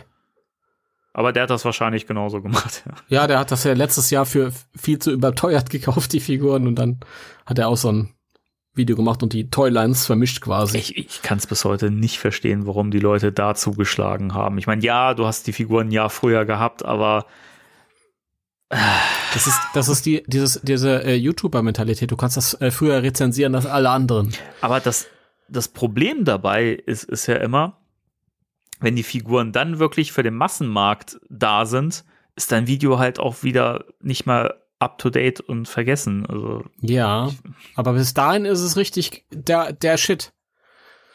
Ja, boah, boah, wir können nirgendwo anders ein Review zu diesen Figuren sehen, außer bei ihm. Und wenn sie dann äh, rauskommen und sein Video alt ist, kann es ihm auch egal sein. Dann. Ich finde es aber Reviewed. eh immer, also ich kann ja nur aus, natürlich aus meiner Sicht sprechen, klar, wäre auch merkwürdig, wenn ich aus der Sicht von äh, anderen Leuten sprechen könnte.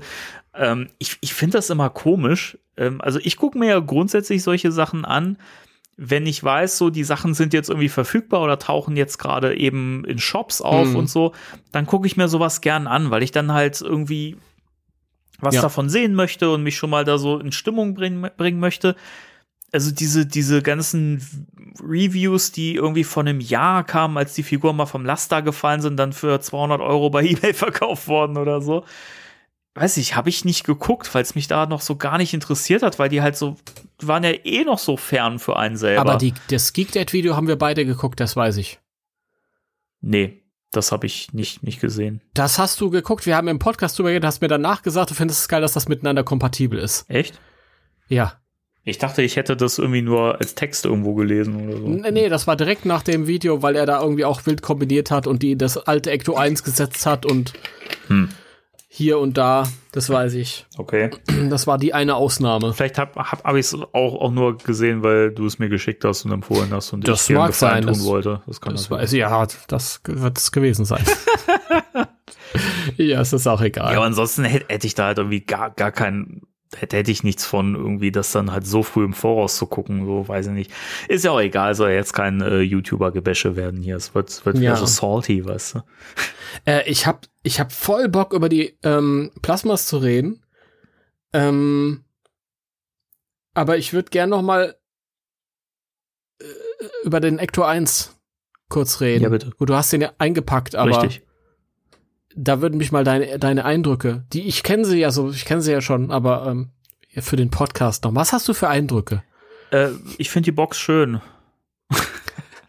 mehr, mehr Ja, kann du ich, hast das mehr Ding ja ich trotzdem gesehen von Bildern und so. Bitte? Du hast das Ding ja trotzdem von Bildern Ach gesehen. so, ja. Ähm, ich bin noch hin und her gerissen. Also zum einen finde ich, dass der schöne Details da dran, also man merkt halt schon, wenn man den mit dem alten Kenner-Fahrzeug vergleicht, das Mhm. Kenner-Fahrzeug ist halt sehr viel schlichter und vereinfachter. Also die neue Variante, merkst du schon, du hast halt diesen, diese Schläuche an der Seite und sowas. Also sind halt mehr, mehr Details dran. Also insofern finde ich das schon mal sehr cool. Ich finde aber den alten Kennerwagen einfach schöner von der Form her. Ich finde, dadurch, dass er Mhm. so geschwungen ist, das hat echt was. Und das finde ich, sieht immer noch sehr cool aus. Und das geht mir bei dem neuen so ein bisschen ab. Der sieht sehr, sehr kastig aus. Also, der ist cool. Ich finde den toll. Auch mit diesem Schießsitz, der an der Seite so rauskommt und so. Das ist alles toll. Auch mit der Falle. Auch diesem Blaster, den du halt entweder auf dem auf dem Dach äh, befestigen kannst oder eben an dem Schießsitz oder an der fahrbaren Falle. Finde ich auch sehr schön. Ähm, das ist alles sehr cool, aber den Kenner Ecto finde ich irgendwie von der Form her schöner. Ja, naja, gut, ich bin da ja nostalgisch sowieso behaftet. Ich finde den neuen cool für das, was er ist. So als, als Ahne des Alten. Der Arne, Ähm, was hat der denn Ja, da als zu der tun? Arne, Der Arne, Arne, Elsholz. der Arne und der Jakob. Der Arne und der Anna. als Ahn. Als Ahn des Alten. Ach so, das also ich, man sieht, wo er herkommt dachte eben, und was meint er mit Arne? Wer ist denn Arne? ach Gott. Also ich, ich mag ihn. Ich, er ist halt, er hat noch dieses, dieses, diesen, ähm, dieses Legacy bringt er mit, dieses Vermächtnis im Design irgendwie schon noch. Gleichzeitig ist er aber halt anders genug, dass man halt ihn sich noch mal hinstellen kann, um das sich zu rechtfertigen. Also es ist halt das, was ich vorhin gesagt habe, das ist, was ich so oft sagen kann. Man hat nostalgische Gefühle für etwas Neues, was man noch vorne nicht kannte, was und was trotzdem frisch ist. Ja, ist auch vom, vom Feeling. Ich meine, ich konnte ihn ja in der Hand nehmen und er hat auch dieses, diesen ganz anderen Plastikgefühl. Es ist ein, ich weiß nicht, das ist so ein fischerpreisiges Plastikgefühl. Vielleicht wisst ihr, was ich meine. So moderne Plastik ist anders. Billo, Billo. Das kann man sagen. Man kann sagen, das fühlt sich billig an oder billiger an. Es wird es wahrscheinlich auch sein, ganz konkret in der Herstellung. Aber es, es, dadurch hat es halt auch wieder dieses, dieses Kiddie-artige. Ich, ich bin dem nicht böse. Also, ich mag das Ding total. Und ich muss auch noch mal sagen, du hast ja gesagt, du willst, ähm, du überlegst dir, ob du den noch mal, also was du mit dem anstellst, weil du hast die rare Verpackung. Aber du hast jetzt die Packung, das ist die, ist ja keine Packung mit einer, mit einer ähm, Fensterbox. Und du hast jetzt eh zwei Löcher hinten rein. Was hält dich davon ab, das Ding rauszuholen, zusammenzubauen, damit zu spielen und die Packung wieder an die Wand zu hängen? Das sieht genauso aus wie vorher. Ja, nichts, das ist es ja. Das war auch der, der Gedanke, den ich auch gerade hatte, wo ich jetzt gerade so da, da, da drauf gucke. Eigentlich ist es blödsinnig, das Ding verpackt zu lassen, weil den kann man ja nicht sehen, wirklich. Ne? Also die, Ja, bei den Figuren macht Sinn, aber ja, ich, den werde ich auf jeden Fall aus, auspacken. wir, ja. wir freuen uns alle auf deinen äh, Real-Life-Bericht im nächsten Podcast. Vielleicht werde ich mir das mal aufheben und pack den mal in einen der nächsten Podcasts aus. Mal gucken. Ja, ja. Also, ich, ich meine, du hast ja richtig Glück, dass das so eine mega volle Folge ist. Wir schon hier zweieinhalb Stunden am Quatschen sind bald. Und hätte ich gesagt, los raus mit dem Ding. Aber das ist auch wirklich, dadurch, dass er auch zusammengesetzt werden muss und aufwendig beklebt werden muss Ja. und so, Nee, aber, du, ist es so ein bisschen. aber ich, ich heb's mir auf. Leute, allgemeine, äh, allgemeiner Hinweis für diejenigen, die sich das Ding holen wollen, äh, es noch nicht haben. Ähm, wenn ihr den auspackt, beklebt den zuerst. Ba baut den nicht erst zusammen und beklebt ihn dann so, wie es in der Anleitung ist. Wenn ihr den aus, also noch nicht zusammengebaut beklebt, habt ihr weniger Auto in der Hand und das ist teilweise sowieso ein bisschen Fusselarbeit, gerade mit den Reifen und so. Und da habt ihr einfach mehr davon, wenn das Ding noch nicht zusammengebaut ist. Kleiner Tipp für euch. Das war. Und kleine Trivia noch, entschuldige. nee, ja. Was ich nur sagen wollte, sowohl der Kenner Ecto 1 als auch dieser Ecto 1, die ja nach allem möglichen aussehen, aber nicht nach dem Original Cadillac, haben beide äh, das Siegel von General Motors. Das der Playmobil Ecto 1 nicht hatte, weil Playmobil gesagt hat, die Lizenz sparen wir uns und da basteln wir vorne lieber noch so ein drittes Licht vorne an die Stoßstange. Ja, Und trotzdem sieht der Playmobil Ecto 1 wesentlich eher nach dem originalen Auto als, als, als diese beiden Plastikbillos. Und die, die haben die Lizenz von General Motors. das ist schon, das ist schon witzig. Ne? Also, Es ist verrückt. Selbst der alte Kenner Ecto 1 hatte die nicht. Der neue hat's jetzt. Sieht genauso aus. Verrückt. Original lizenziertes Produkt, Leute. Das ist kein Kinderscheiß. Kauft euch das. ups. Oh, jetzt bin ich ja gerade gegen mein äh, Mikro gedonnert. Sorry. Das schneide ich raus. War nicht, war nicht laut. Ja, geht so. Der Ausschlag, Ja. der sagt das Gegenteil. Na gut, also hm. gut. Ähm, Plasma Series. Also- Plasma Series. Ah, herrlich. Ah, Ja. Die neue Wave ist da. Also vielleicht bei euch nicht, bei uns schon. und ähm, die wurde ja auch schon im Vorfeld gezeigt und man hat ja auch schon eine Figur gesehen, die bei, bei der Wave noch nicht dabei ist, nämlich Phoebe. mhm. Ähm, warum die nicht dabei ist, da kann man nur spekulieren. Ich, ich bin selbst nicht sicher. Vielleicht ist irgendwas dabei bei der Figur, was eventuell so dermaßen spoilery sein könnte, dass man die Mal Figur. gucken, was, was auf dieser Online-Hasbro-Con gezeigt wird. Das wäre auch. Ja. ein- Vielleicht wird das auch so eine, so eine, so eine Sache wie dieses, dieses Tully-Set, weißt du, dass man, Ja. dass man sie nur in so, einem, so einer Box mit irgendwas bekommt oder so. Das, das kann Mhm. auch sein, ne? Das könnte ich mir auch vorstellen. Ähm, Wäre aber auch blöd, weil gerade sie so als Hauptfigur des neuen Films irgendwie und dann nur als so ein exklusives Set irgendwo, fände ich irgendwie ein bisschen bescheuert, aber gut. Man weiß es nicht. Man weiß Ja, vielleicht, vielleicht ist es erst exklusiv und dann la- landet es regulär im Handel. Möglich, ja. Gut, also wen haben wir denn dieser Wave? Wir haben Trevor, wir haben äh, Podcast, nachdem wir uns benannt haben. wir haben Lucky und wir haben die äh, überlebenden Ghostbusters, nämlich äh, Peter, Ray und Winston. Ja. Und wollen wir zuerst mal, mal wieder über das, war das gerade ein, Nieser? Das war ein Huster. Ich so, bitte um Huster. Verzeihung. Ich bin sehr, sehr heiser jetzt mittlerweile vom Reden, Oh aber das schaffe ich noch. Wollen wir das, das lieber äh, Ich schaffe uns, das noch. aufheben? Ich schaffe das Okay, noch. Los. Wollen wir erstmal über das Verpackungsdesign reden? Gerne. Also verpackungsmäßig natürlich wieder im Stil wie auch die erste Wave. Wobei kleine Veränderungen enthalten sind. Ja. Genau. Ich, ich, ich bitte, ich kann gleich noch ganz viel über die Okay. Gelenke der Figuren und so Sachen reden, Cool. wo du noch nicht mitreden Okay. kannst, weil deine eingepackt sind. Also, Erzähl du man, von der Verpackung. Also, was ich ein schönes Detail finde, weil es noch ein bisschen, bisschen mehr so ein Eyecatcher ist, äh, dieses Warn, dieses Warnband ähm, oben rechts an der, an, an der Ecke. Das finde ich sehr cool. Und Mhm. generell ähm, ist das Ganze so ein bisschen auf Used Look ähm, getrimmt. Also die Un Uniformen sehen ja bei den Figuren auch ein bisschen dunkler, ein bisschen schäbiger aus und so ist das Verpackungsdesign eben auch gehalten, so ein bisschen schmuddeliger und so. Und das finde ich ziemlich cool. Das wirkt noch ein bisschen, finde ich ein bisschen geiler als bei der ersten Wave. ja. Also ein bisschen abgewetzter alles Ja. und Rust-Cityger. Genau. Und ähm, auf der linken Seite am Rand war ja bei der ersten Wave waren ja die vier äh, Ghostbusters ab abgebildet. Hier hat man jetzt äh, die neue, die Next Generation, ja, die Kids ähm, mit äh, Jumpsuits und Packs.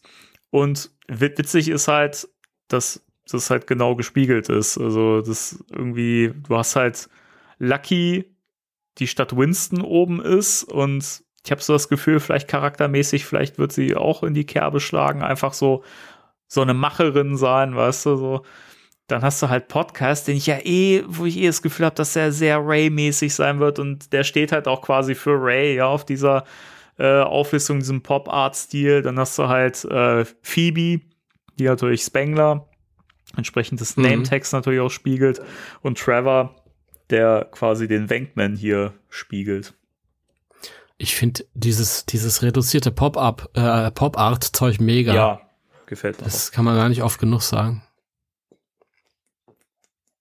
Das. Bist du noch da? Ich bin auch da, ja, natürlich. Ah, geil. ich war gerade nicht Ich habe sicher. gerade einen Schluck getrunken, sorry. Ich, ja, ich, ich finde das auch toll. Also ich habe die Verpackung jetzt gerade nicht vor mir, aber die haben ja auch nicht viel äh, an Mimik über, weil die halt so reduziert Mhm. sind. Aber ich glaube, das, was an Mimik ist, das spiegelt sich auch ein bisschen. Kann das sein?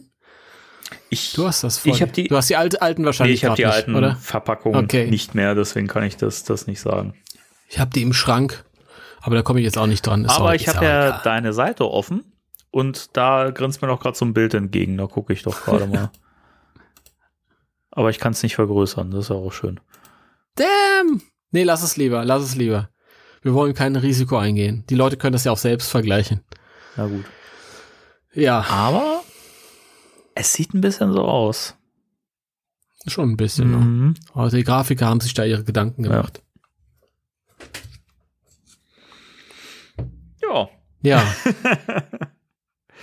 genau. Und ähm, die Wave enthält natürlich dann wieder Teile, um sich eine Figur zusammenzubauen. Diesmal ist es der Sentinel Terror Dog mit Beinchen. den ich, den ich vor mir habe. Der ist krass. Schönes Ding, du. Schön, schön. Schönes. Also der Sentinel Terror Dog, da muss man sagen, ähm, wir kennen das ja von der ersten Wave, da war es ja der normale Terror Dog. Das hat ja ein bisschen billiger gewirkt als die normalen Figuren, die eigentlichen Figuren. Und ähm, das ist immer noch der Fall. Also, aber nee, eigentlich gar nicht. Also, nee. Ja, denn du? Eigentlich gar nee, nee. Also, ähm, was mir zumindest bei meiner Version aufgefallen ist, erstmal schnappte das alles schönere ein. Ich glaube, das war noch bei der ersten Wave anders. Mhm. Da war das teilweise mit den Hinterläufen oder irgendwas ging da nicht so Ja. wunderschön rein. Ja. Und man hatte auch nicht das Gefühl, als ob es dann mega fest sitzt. Das ist hier zumindest bei meinem anders. Kann natürlich auch sein, dass ich Glück gehabt habe, weiß ich nicht. Aber wirklich bei allen vier Gelenken, die haben ja nicht viele, und bei dem Kopf. Und ich finde halt so was transluzentes Plastikzeug, das hat immer so ein bisschen billigen. Es sieht immer nicht so doll aus, aber dafür geht das hier. Also ich finde es halt schade, dass der Übergang zwischen diesen äh, leicht lila, schimmerigen Hinterläufen oder was heißt Hinterläufen, Beinen sind das ja, läuft ja aufrecht, dass die halt irgendwie, die, ja, wirken so ein bisschen billig und der Übergang ist nicht so, so schön. Mhm. Aber eigentlich auch nur deswegen nicht schön, weil äh, der Torso tatsächlich auch untenrum teilweise so dieses, dieses Durchleuchtende hat, aber eben nicht lila. Und das ist ein bisschen doof. Das hätten sie besser hinkriegen sollen. Und wenn du es vor einer Lampe hältst, siehst du halt die Gelenke innen drin, die eingerastet sind. Das ist halt auch ein bisschen schade. Egal, ich muss dazu sagen, alles, was ich heute zu kritisieren habe an dieser Line, da kommen noch ein paar Punkte, ist auf ganz hohem Niveau. Ich freue mich so mega drüber und ich finde die Line auch geiler als die erste. Also die, die Wave geiler als die erste. Da würde ich dir sogar recht geben. Ja. Ja. Aus vielen Gründen. Ja. Und die Figur ist halt einfach toll. Ist halt eine sehr statische Figur. Man kann so ein bisschen spielen, man kann die ähm, Arme halt ein bisschen drehen, den Kopf ein bisschen drehen, aber am, am besten sieht er halt so aus, wie er auch schon auf den PR-Bildern abgebildet ist. Mhm. Also ist halt, ist halt nur eine Boni-Figur. Aber eine coole und So. schöner als der erste Terror-Dog. So ist es. Ja. Hast, Wie gefallen dir so, bitte? nee, du hast gerade eine Frage gestellt. Ja, ich, ich wollte, wie gefallen dir die Figuren so vom, vom, vom Look Ja, in mega. der Packung? Mega, ich finde die toll. Also auch hier gilt wieder, äh, ich finde es erstaunlich, wie Hasbro es schafft, einfach, ähm, sag ich mal, Figuren für einfach einen relativ normalen Preis, ja, trotzdem so wertig zu gestalten und qualitativ so toll zu machen und auch was so die, die Gesichter angeht. Ich meine, man muss ja immer noch sagen, das sind ja halt keine, keine ähm, Sammelfiguren in dem Sinne, dass die jetzt wirklich nur dafür gedacht sind, dass sie stehen im Regal, sondern das sind ja Figuren, die sind zum Spielen gedacht auch Vor allem zum Posen auch, das und merkst zum du halt. Posen.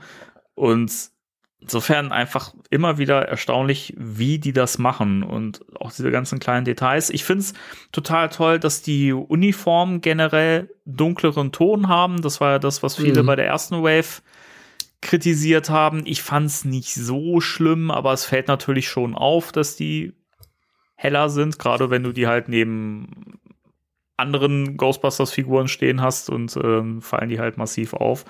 Ähm, das ist halt hier nicht so und ähm, sieht alles ein bisschen, bisschen abgenutzter aus so und Alles ein bisschen legiter. ja, Ist das ein ja, Wort? ja, irgendwie sowas.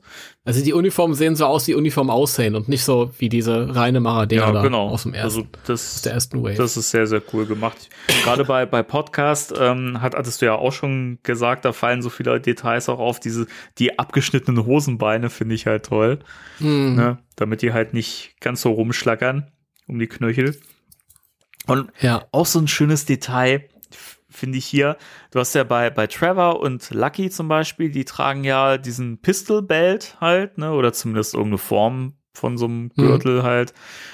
Und Podcast hat halt einfach, das sieht halt einfach aus wie so ein, weiß ich, so ein, so ein Morgenmantelgürtel oder so, den er sich da so Oh ja. umgebunden hat. Also auch dieses, dieses ähm, improvisierte Name-Tag, was er trägt, was das einfach so draufgemalt und draufgeschrieben ist, finde ich super cool.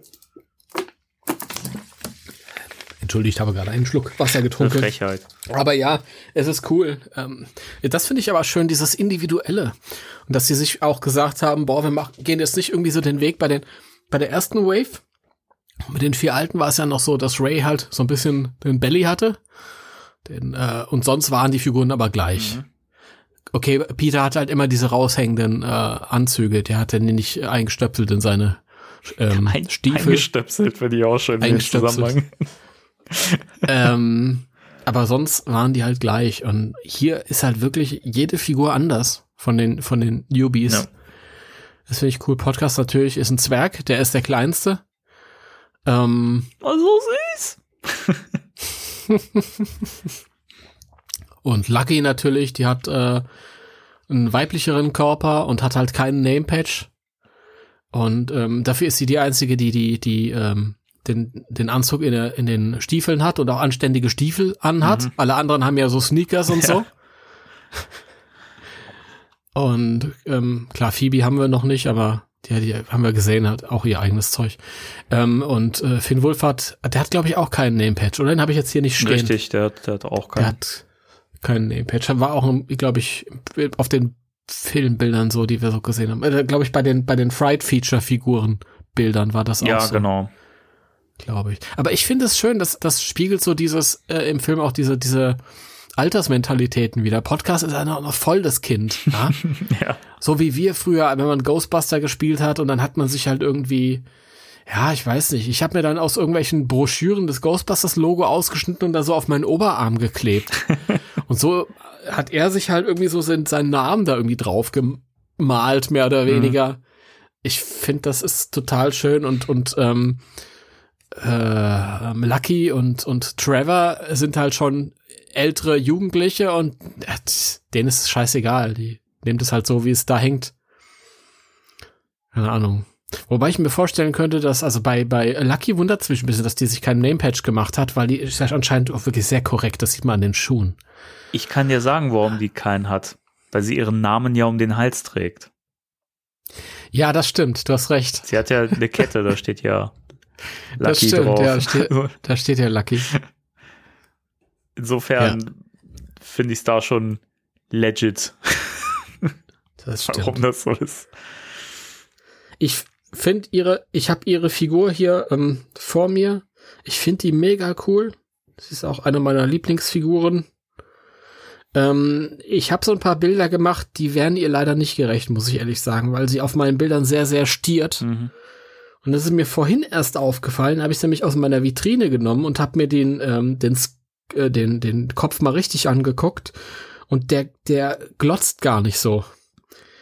Ja. Also tatsächlich hat sie einen sehr ähm, sympathischen, netten Blick und nicht so einen Psychoblick, wie das auf den Fotos noch gewirkt hat. Es ist, Also da tue ich der Figur etwas Unrecht. Das, tut mir das leid. ist aber ein generelles Problem, was ähm, die Figuren haben, wenn du die fotografierst. Die, das wird denen nie gerecht. Also, wie, du kannst das wirklich nur, wenn du sie in Natura in der Hand gehabt hast und wirklich mal live gesehen Mhm. hast, sozusagen, kannst du eig- eigentlich erst sehen, wie gut die Gesichter sind. Also, das ist Ja. einfach aufgrund auch dieser, dieser speziellen Bemalungstechnik, die Hasbro da Mhm. hat, ähm, das, das kannst du einfach schlecht abfotografieren. ja, das ist so. Das ist wirklich so. Also, ihr Gesicht sieht viel, viel besser aus als tatsächlich, aber das ist ja, wir haben auch schon drüber geredet. Entschuldigung, ich muss dauernd husten. Ähm, hier sind da die Schauspieler in dem Alter, im richtigen Alter, und dann mussten sie die Köpfe alle halt nur einscannen. Ja? Und dann hast du das. Bei den, bei der ersten Wave musstest du quasi in die Vergangenheit zurückarbeiten und die wieder verjüngen. Das ist natürlich dann immer ein bisschen schwieriger. Ja. Aber die sehen wirklich sehr gut aus. Was mir so ein bisschen ähm, negativ auffällt, ich meine, Podcast hat ja keinen Proton-Pack, was ich ja auch sehr cool finde, weil er einfach noch zu jung Mhm. ist. Ähm, aber bei Lucky und äh, bei Trevor, also zumindest ich habe bei Trevor weiß ich es jetzt nicht, ich habe die Lucky-Figur vor mir. Und die Proton-Packs, die werden ja auch so angestöpselt wie bei den Fried Features und damals bei den Kenners, die haben ja so ein Loch im Mhm. Rücken, da wird das so reingesteckt. Und du siehst aber tatsächlich, dass die äh, Strapse hier, also die Gürtel, äh, Schultergürtel, die sind noch für die erste Wave, also für die Männerfiguren, so dass du halt hier bei ihr das so ein bisschen schwebend hast. Das finde ich sehr schade. Ja. Also ich finde es nicht schl wirklich schlimm, aber ihre Figur ist natürlich kleiner und ein bisschen zierlicher als die männlichen Figuren und das schwebt halt einfach ein bisschen. Das ist sehr schade. Und, und was auch schade ist bei den Newbies, ist, dass die Arme, die Ellenbogen kein Doppelgelenk haben. Das haben sie nämlich auch bei den bei der ersten Wave und jetzt auch bei den bei den Oldies, bei der zweiten Wave, die haben Doppelgelenke, Mhm. dadurch können die halt auch einfach ihr Strahler mal so über den über die Schulter legen und so. Und die sind hier, das merkst du halt, sind halt deutlich eingeschränkt in ihrer Artikulation. Oh, das wäre schade. Ja, also da haben sie irgendwie die, die, die Kosten, die durch die äh, zusätzlichen ähm, Teile angefallen sind, haben sie irgendwie wieder, wieder so ein Stück weit eingespart. Hm, das finde ich schade.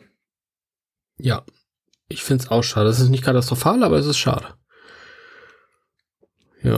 Tut, Oh, sie kann den Kopf schön anlegen. tut aber Süß. den, den, den Figuren trotzdem irgendwie keinen, keinen Abbruch. Also ich weiß nicht, finde die trotzdem Nee. cool. ich bei der ersten Wave, ich konnte echt cool posen. Also das hat richtig Mhm. Spaß gemacht, weil das konnte man damals bei den Mattel-Figuren nicht und bei den Diamond-Figuren schon gar nicht, weil das der allerletzte Scheiß war.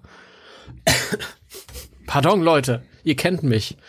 Aber und jetzt ist man halt auch, es geht halt nicht ganz so viel, also es ist ein bisschen schade. Aber mein Am Amazement, mein Amazement darüber, dass ich endlich zum allerersten Mal Figuren zu einem Ghostbusters 3 bekomme, von neuen Charakteren, überragt. Das ist, macht alles wieder wett. Ah, jo. Ja. Ähm, wo, wo du vorhin die, äh, die Packs erwähnt hast, ist es eigentlich nur bei mir so, dass ähm, bei Trevor, also, dass das das einzige Pack ist, bei dem das Flachbandkabel bemalt ist? Hast du da mal drauf geachtet? Das ist recht tatsächlich. Tatsächlich. Also bei Lucky ist es nicht bemalt. Und auch bei, äh, Und bei Peter ist es nicht bemalt. die beiden Figuren, die ich vor mir hier auch stehen habe. bei, bei Winston und bei Ray nicht, also zumindest bei meinen Figuren. Würde ich jetzt unterstellen. Ja, Okay. Also da frage ich mich halt, warum. Weil wird ja höchstwahrscheinlich im Film nicht so sein, dass die sich unterscheiden, die Kabel. Insofern frage ich mich halt, was war denn da los? Weiß ich nicht. Vielleicht ist das ja so. Das einzige Pack, was man gesehen hat, war Phoebes Pack, also Spanglers Pack. Vielleicht sind die anders. Was ja übrigens bei der Figur auch, was man ja schon auf dem Promobild sehen konnte, wo auch Phoebe dabei war, dass sich ihr Pack, dass das, dass sich das schon stark abhebt. Ne? Also gerade eben auch der, der Werfer, der ja halt eben genauso aussieht, wie wir diesen Spangler Wand halt eben kennen. Mit diesem, mit Ja. diesem Tape, was da drum gewickelt ist, in diesem Holzgriff und so. Also die anderen äh, ähm, Strahler und Packs, die scheinen ja noch gut erhalten zu sein oder besser erhalten zu sein als das Ding.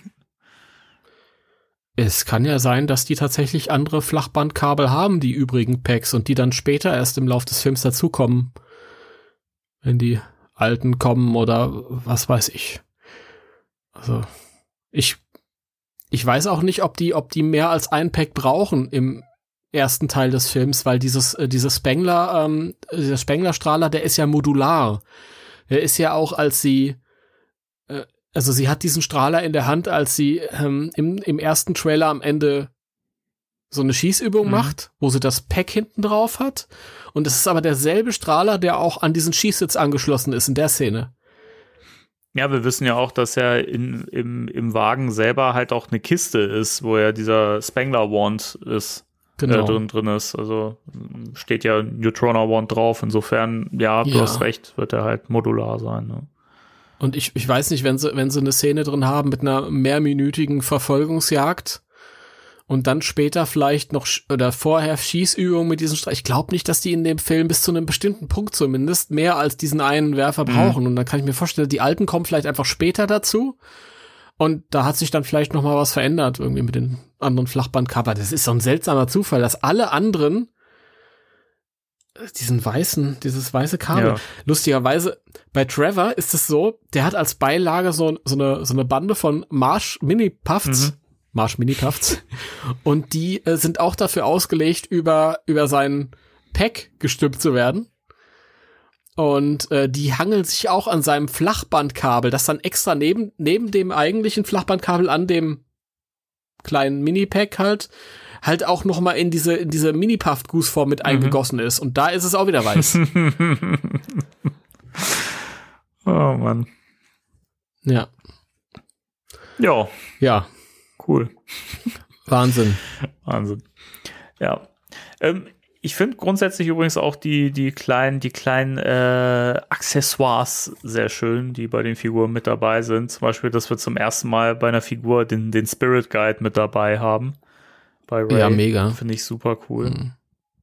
Ich finde es auch schön, dass der anscheinend im Film, also das, ich meine, das wissen wir schon, schon länger, dass der im Film auch eine Rolle spielen wird, weil man ja schon ein Foto kannte, das äh, Jason mal gepostet hat. Ähm, aber dass das Ding halt, halt auch so groß ist, finde ich toll. Mhm. Das, Das ist so ein Riesending. Erinnerst du dich an dieses, an dieses Buch äh, ähm, äh, Vampyr, das bei Buffy immer vorkam? So in der ersten Folge? ja, das hat meine Frau im Regal stehen. Okay, wo der Giles knallt es so auf dem, auf dem Tisch, bumm. Und so wirkt dieser äh, Spirit Guide Ja, auch ein genau. bisschen, finde ich. Ja. Das hat deine, deine Frau im Regal stehen, gab's das? Lustig cool. Ja, so als, ähm, ich glaube, das ist, das ist so eine Box oder so und da sind irgendwie verschiedene so kleine, ähm, wie sagt man, Mem äh, Memorabilia oder so drin. Okay. Von Buffy. Oh, verstehe. Keine Ahnung. Aber auf jeden Fall steht das also in der Vitrine halt drin und äh, da steht eben auch Vampyr drauf. Ja. Also ich, mir gefällt's, dass das so ein, so ein Mega-Wälzer ist. So ähnlich auch wie diese, in Answer the Call, diese, diese fetten Wälzer, die Holzmann auf den Tisch knallt mit den Leylinien drin, weißt Genau. du? Das mag ich. Mag das. Das bei, Ja. bei Winston die Zeitung mit den mit den äh, Jobanzeigen hätte ich jetzt nicht gebraucht. Ah, das ist auch eher Sch Schrott. Dafür finde ich halt die Karten bei Peter sehr schön. Ja, also das sind so Sachen, ich finde halt bei, so, die Zeitung brauche ich eh nicht, weil was soll dieser Winston, was, Quatsch. Aber, ähm, diese Karten fand ich halt schade, sind halt einfach so kleine Pappdingerchen. Ja, die sind mega empfindlich und mega prädestiniert verloren zu gehen. Ich habe sie auch hier gerade Mhm. liegen. Da habe ich mir gedacht, sind, wenn sie vielleicht irgendwie so aus so Vinylzeug wären oder so, wäre das, wäre das cooler gewesen. Dann wären sie genauso schnell verloren gegangen, aber es ist nicht so empfindlich. Ja. Ja. Ja, ansonsten, was man noch erwähnen sollte, äh, zum einen, dass ähm, diesmal ein paar mehr Figuren einen, einen Protonenstrahl dabei haben, den man auf den Werfer draufstecken kann. Ja. Nämlich äh, Peter, Ray, Winston und Lucky haben, glaube ich, jeweils Ja. einen Strahl. Ne? Ja. Genau. Und, und bei Lucky ist noch die, äh, die Art RTV-Falle ähm, dabei. Ja, die ist sehr groß geraten, aber Ja, ja, die ist noch dabei. nicht so groß. Ne? Mhm. Man muss ja vielleicht auch erwähnen, äh, ihr, ihr Strahler ist als einziges äh, lila, hatte diese lila um, um Umgebungsblitze. Also die, die drei Alten haben ja diese, diese Orange mit Mhm. Blau drumrum und sie hat diesen lila Blitz. Ja. Wie- Ich frage mich, also das war ja im ersten Trailer auch so, dass, dass man da ja so ein, so so ein Violettstich drin hatte in, in dem Strahl, Ja. ähm, was ja eben im neuen Trailer geändert wurde. Ich frage mich, ob das halt irgendwie Produktions planungsmäßig, wie auch immer, ähm, ähm, mir fehlt das Wort dafür, halt nicht mehr möglich war, das irgendwie zu verändern und man das nur bei den, ähm, bei Ray, Peter und Winston noch entsprechend irgendwie ändern konnte. Ich, ich kann es mir Ja. sonst nicht so richtig erklären, warum das so sein sollte. Mit Sicherheit, mit Sicherheit ist das. Das ist dieselbe Geschichte, wie warum die äh, Gertrude ähm, Eldridge als Funke Pop grau ist statt blau und so. Mhm. Das ist einfach im Nachhinein noch was verändert worden, die Spiel Spielzeuge weit im Voraus produziert und Ja. ja. Aber interessant. Ja. Interessant. Und bei, bei Podcast ist ja noch diese, diese kleine Aztekenpfeife dabei, ja. Die ist auch süß. wo man ja Auch, Und man weiß Ja. ja. auch nicht so richtig, also bisher noch nicht so richtig, was es damit auf, auf sich hat. Wir haben ja schon mal, glaube ich, letzte oder vorletzte Folge so ein bisschen spekuliert. Mhm. Ja, ist eine Hundepfeife bestimmt. Ja, ich vermute sowas in der Richtung. Um einen Terror-Dog anzulocken oder wegzujagen. Irgendwie sowas in der Richtung. Ja, wahrscheinlich. Mal schauen, das können wir nur spekulieren. Habe ich schon gesagt, wie geil diese Wankman-Figur ist. Ey, Großartig. Wirklich, die Likeness ist so klasse, der ist so on point. Ist super toll. Finde den super. Den Winston finde ich super. Ray ist nicht so ganz so meins. Leider. Aber bei allen überragt, dass man sie zum ersten Mal in alt sieht. Zum ersten Mal stellvertretend für einen neuen Film. Ja. Mega. Sehr, sehr cool. Ja. Ja, Ja, das ist die Wave, soweit. es ist, Ich muss vielleicht noch ein, ein negativer Punkt. Dieser kleine, äh, ähm, äh, schimpfende äh, Mini-Puff. ja, Ich weiß nicht, welcher Figur jetzt er Bei- bei beiliegt, keine. Ahnung. Podcast. Der kann leider nicht stehen. Das ist ja schade. Ja. Der ist zu, die Füße sind zu klein, er ist zu wenig Fläche. Der kippt um. Aber er ist süß, oder? Wie er so, so, so, Ja. so schimpfend die Faust direkt, weißt du? Das ist so geil. Ja, es ist mega süß, ja, cool. auf jeden Fall. Ach, ganz klasse. Ich weiß gar nicht, du sagst ja, Podcast ist deine Lieblingsfigur oder was? In der? Ich kann gar nicht sagen, welche. Also, ich finde, der Podcast ist ja schon vergeben, da kann ich ja Lucky Trevor und Peter nehmen. Also die anderen glaube, halt. das, das, ja, Ray kommt nicht so gut weg. Der, er, Leute, jetzt mal echt, Ray muss deutlich mächtiger sein. Der ist halt einfach, Dan Aykroyd ist halt einfach mehr als das, als das, auch wenn ihr, wenn sie da irgendwie die Gussform vor dem alten Mhm. genommen hat, der so ein bisschen, klein bisschen Plauze hat, aber muss halt einfach stattlicher, Ja. das ist ein stattlicher Ja. Mann und der gehört auch so dargestellt, was soll denn Ja, das? das, Und der Kopf ist mir ein bisschen zu groß nach wie vor, auch bei der Live-Action-Figur.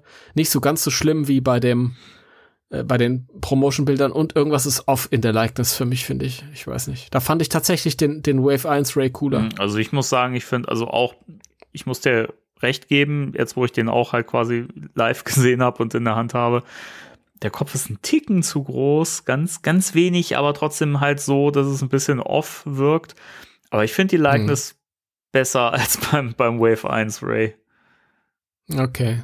Ja, den, der Wave 1, für den habe ich einen Softspot, weil der dieses, ah, guck da, ah, ich liebe das. Keine Ahnung. Ist ja sowieso, ich bin ja immer glücklich, wenn ich ein bisschen Ausdruck habe, weil so Actionfiguren, sind meistens sowieso so neutral nach vorne guckend. Langweilig. Ich mag ja, Und ich der- mag ja das Ja? Gesicht von, von, von, von Peter, dieses leicht verschmitzte Lächeln irgendwie, das ist so passend irgendwie. Ich find's toll. Ja, schon Bill Murray. Ja. Ja, gut, und Vincent, der sieht halt, Ernie Hudson sieht immer gut aus. Wobei ich tatsächlich finde, hier ist er mal nicht die Nummer eins. Er ist oft die Nummer eins so in der Likeness. Weil die anderen auch schwierig zu treffen sind. Aber da, diesmal finde ich ihn nur ganz gut. So, so. Ja. Aber ich mag die alle, ich finde die toll. Also die Ich Plasma auch. Wave, äh, oder beziehungsweise die Plasma Series, die ist so cool, wirklich. Also, ah, fantastisch. Ich finde, Ich auch. Ich, ich liebe auch den Ray, nicht, dass sie mich falsch versteht. Ich finde den am schwachsten, aber ich liebe den trotzdem.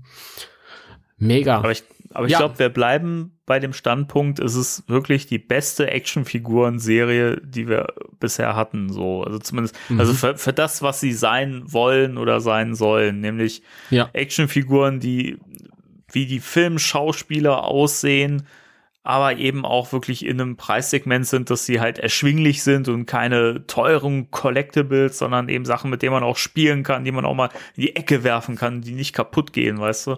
Absolut. Jetzt ist aber natürlich am Ende noch eine Frage. Da wird mich mal eine Spekulation deinerseits Ja. interessieren. Wir haben jetzt eine Wave 1, wir haben jetzt eine Wave Mhm. 2. Jeweils bestehend aus sechs Figuren. Und wir wissen, Phoebe wird wahrscheinlich dann zur dritten Wave gehören. Es sei denn, sie wird in, im Rahmen von so einem Special angekündigt. Aber gehen wir mal davon aus, die ist dritte Wave. Da fehlen noch fünf Figuren. Was würdest du annehmen, könnten das für Figuren sein? Also ich würde mal vermuten, dass auf jeden Fall äh, Mr. Gruberson dabei sein wird, weil ich denke, dass der im Film eben auch wirklich eine wichtige Rolle spielt. Kelly könnte ich mir auch Ja. vorstellen, die Mutter, dass die vielleicht dabei ist. Aha. Finde ich cool. Ich überlege, Und dann wird's schwierig. ja, ich, ich bin mir. Ivo Shandor, Ivo Shandor, vielleicht. gespielt von, von Perry, wie hieß er, Perry Wright? Hieß er so oder war das der andere? Du meinst- Bring die immer durcheinander. Ja, du bist gerade bei Superman. Äh, du, du meinst, du meinst J. J. Jonah Jameson. natürlich, ja, Perry natürlich. White, auch schön. Ähm, ja, ist die Frage, ob da, da nicht vielleicht mal wirklich so ein paar, ein paar Baddies dabei sind. Eben so ein Mancha zum Beispiel oder. Die, die Frage ist, ich, so sehr ich, ich, ich liebe eine, würde eine Kelly-Figur lieben und klar, ist gesetzt, der ist Paul Rudd. Aber, ähm, Gesetz des Falles, dass sie jetzt mal nicht absweeten und sich eine Uniform anziehen. Es ist ja erstmal so im Regal so völlig für sich gesehen langweilige Designs, wenn man da keinen Bezug für hat. Und ich könnte mir vorstellen, dass die anderen Figuren dann schon irgendwie was Besonderes sein müssen oder schon irgendwie special. Und so ein teuflischer Ivo Shandor könnte ich mir schon gut vorstellen. Aber dann haben wir halt immer noch welche über.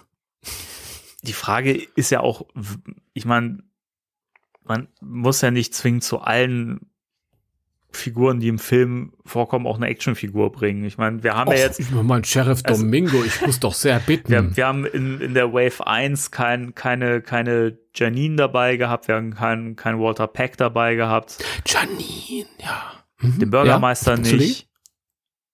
Ja, also ganz viele Leute, die da gefehlt haben. Den Polizisten im Knast nicht, äh, gespielt von hier, wie hieß er?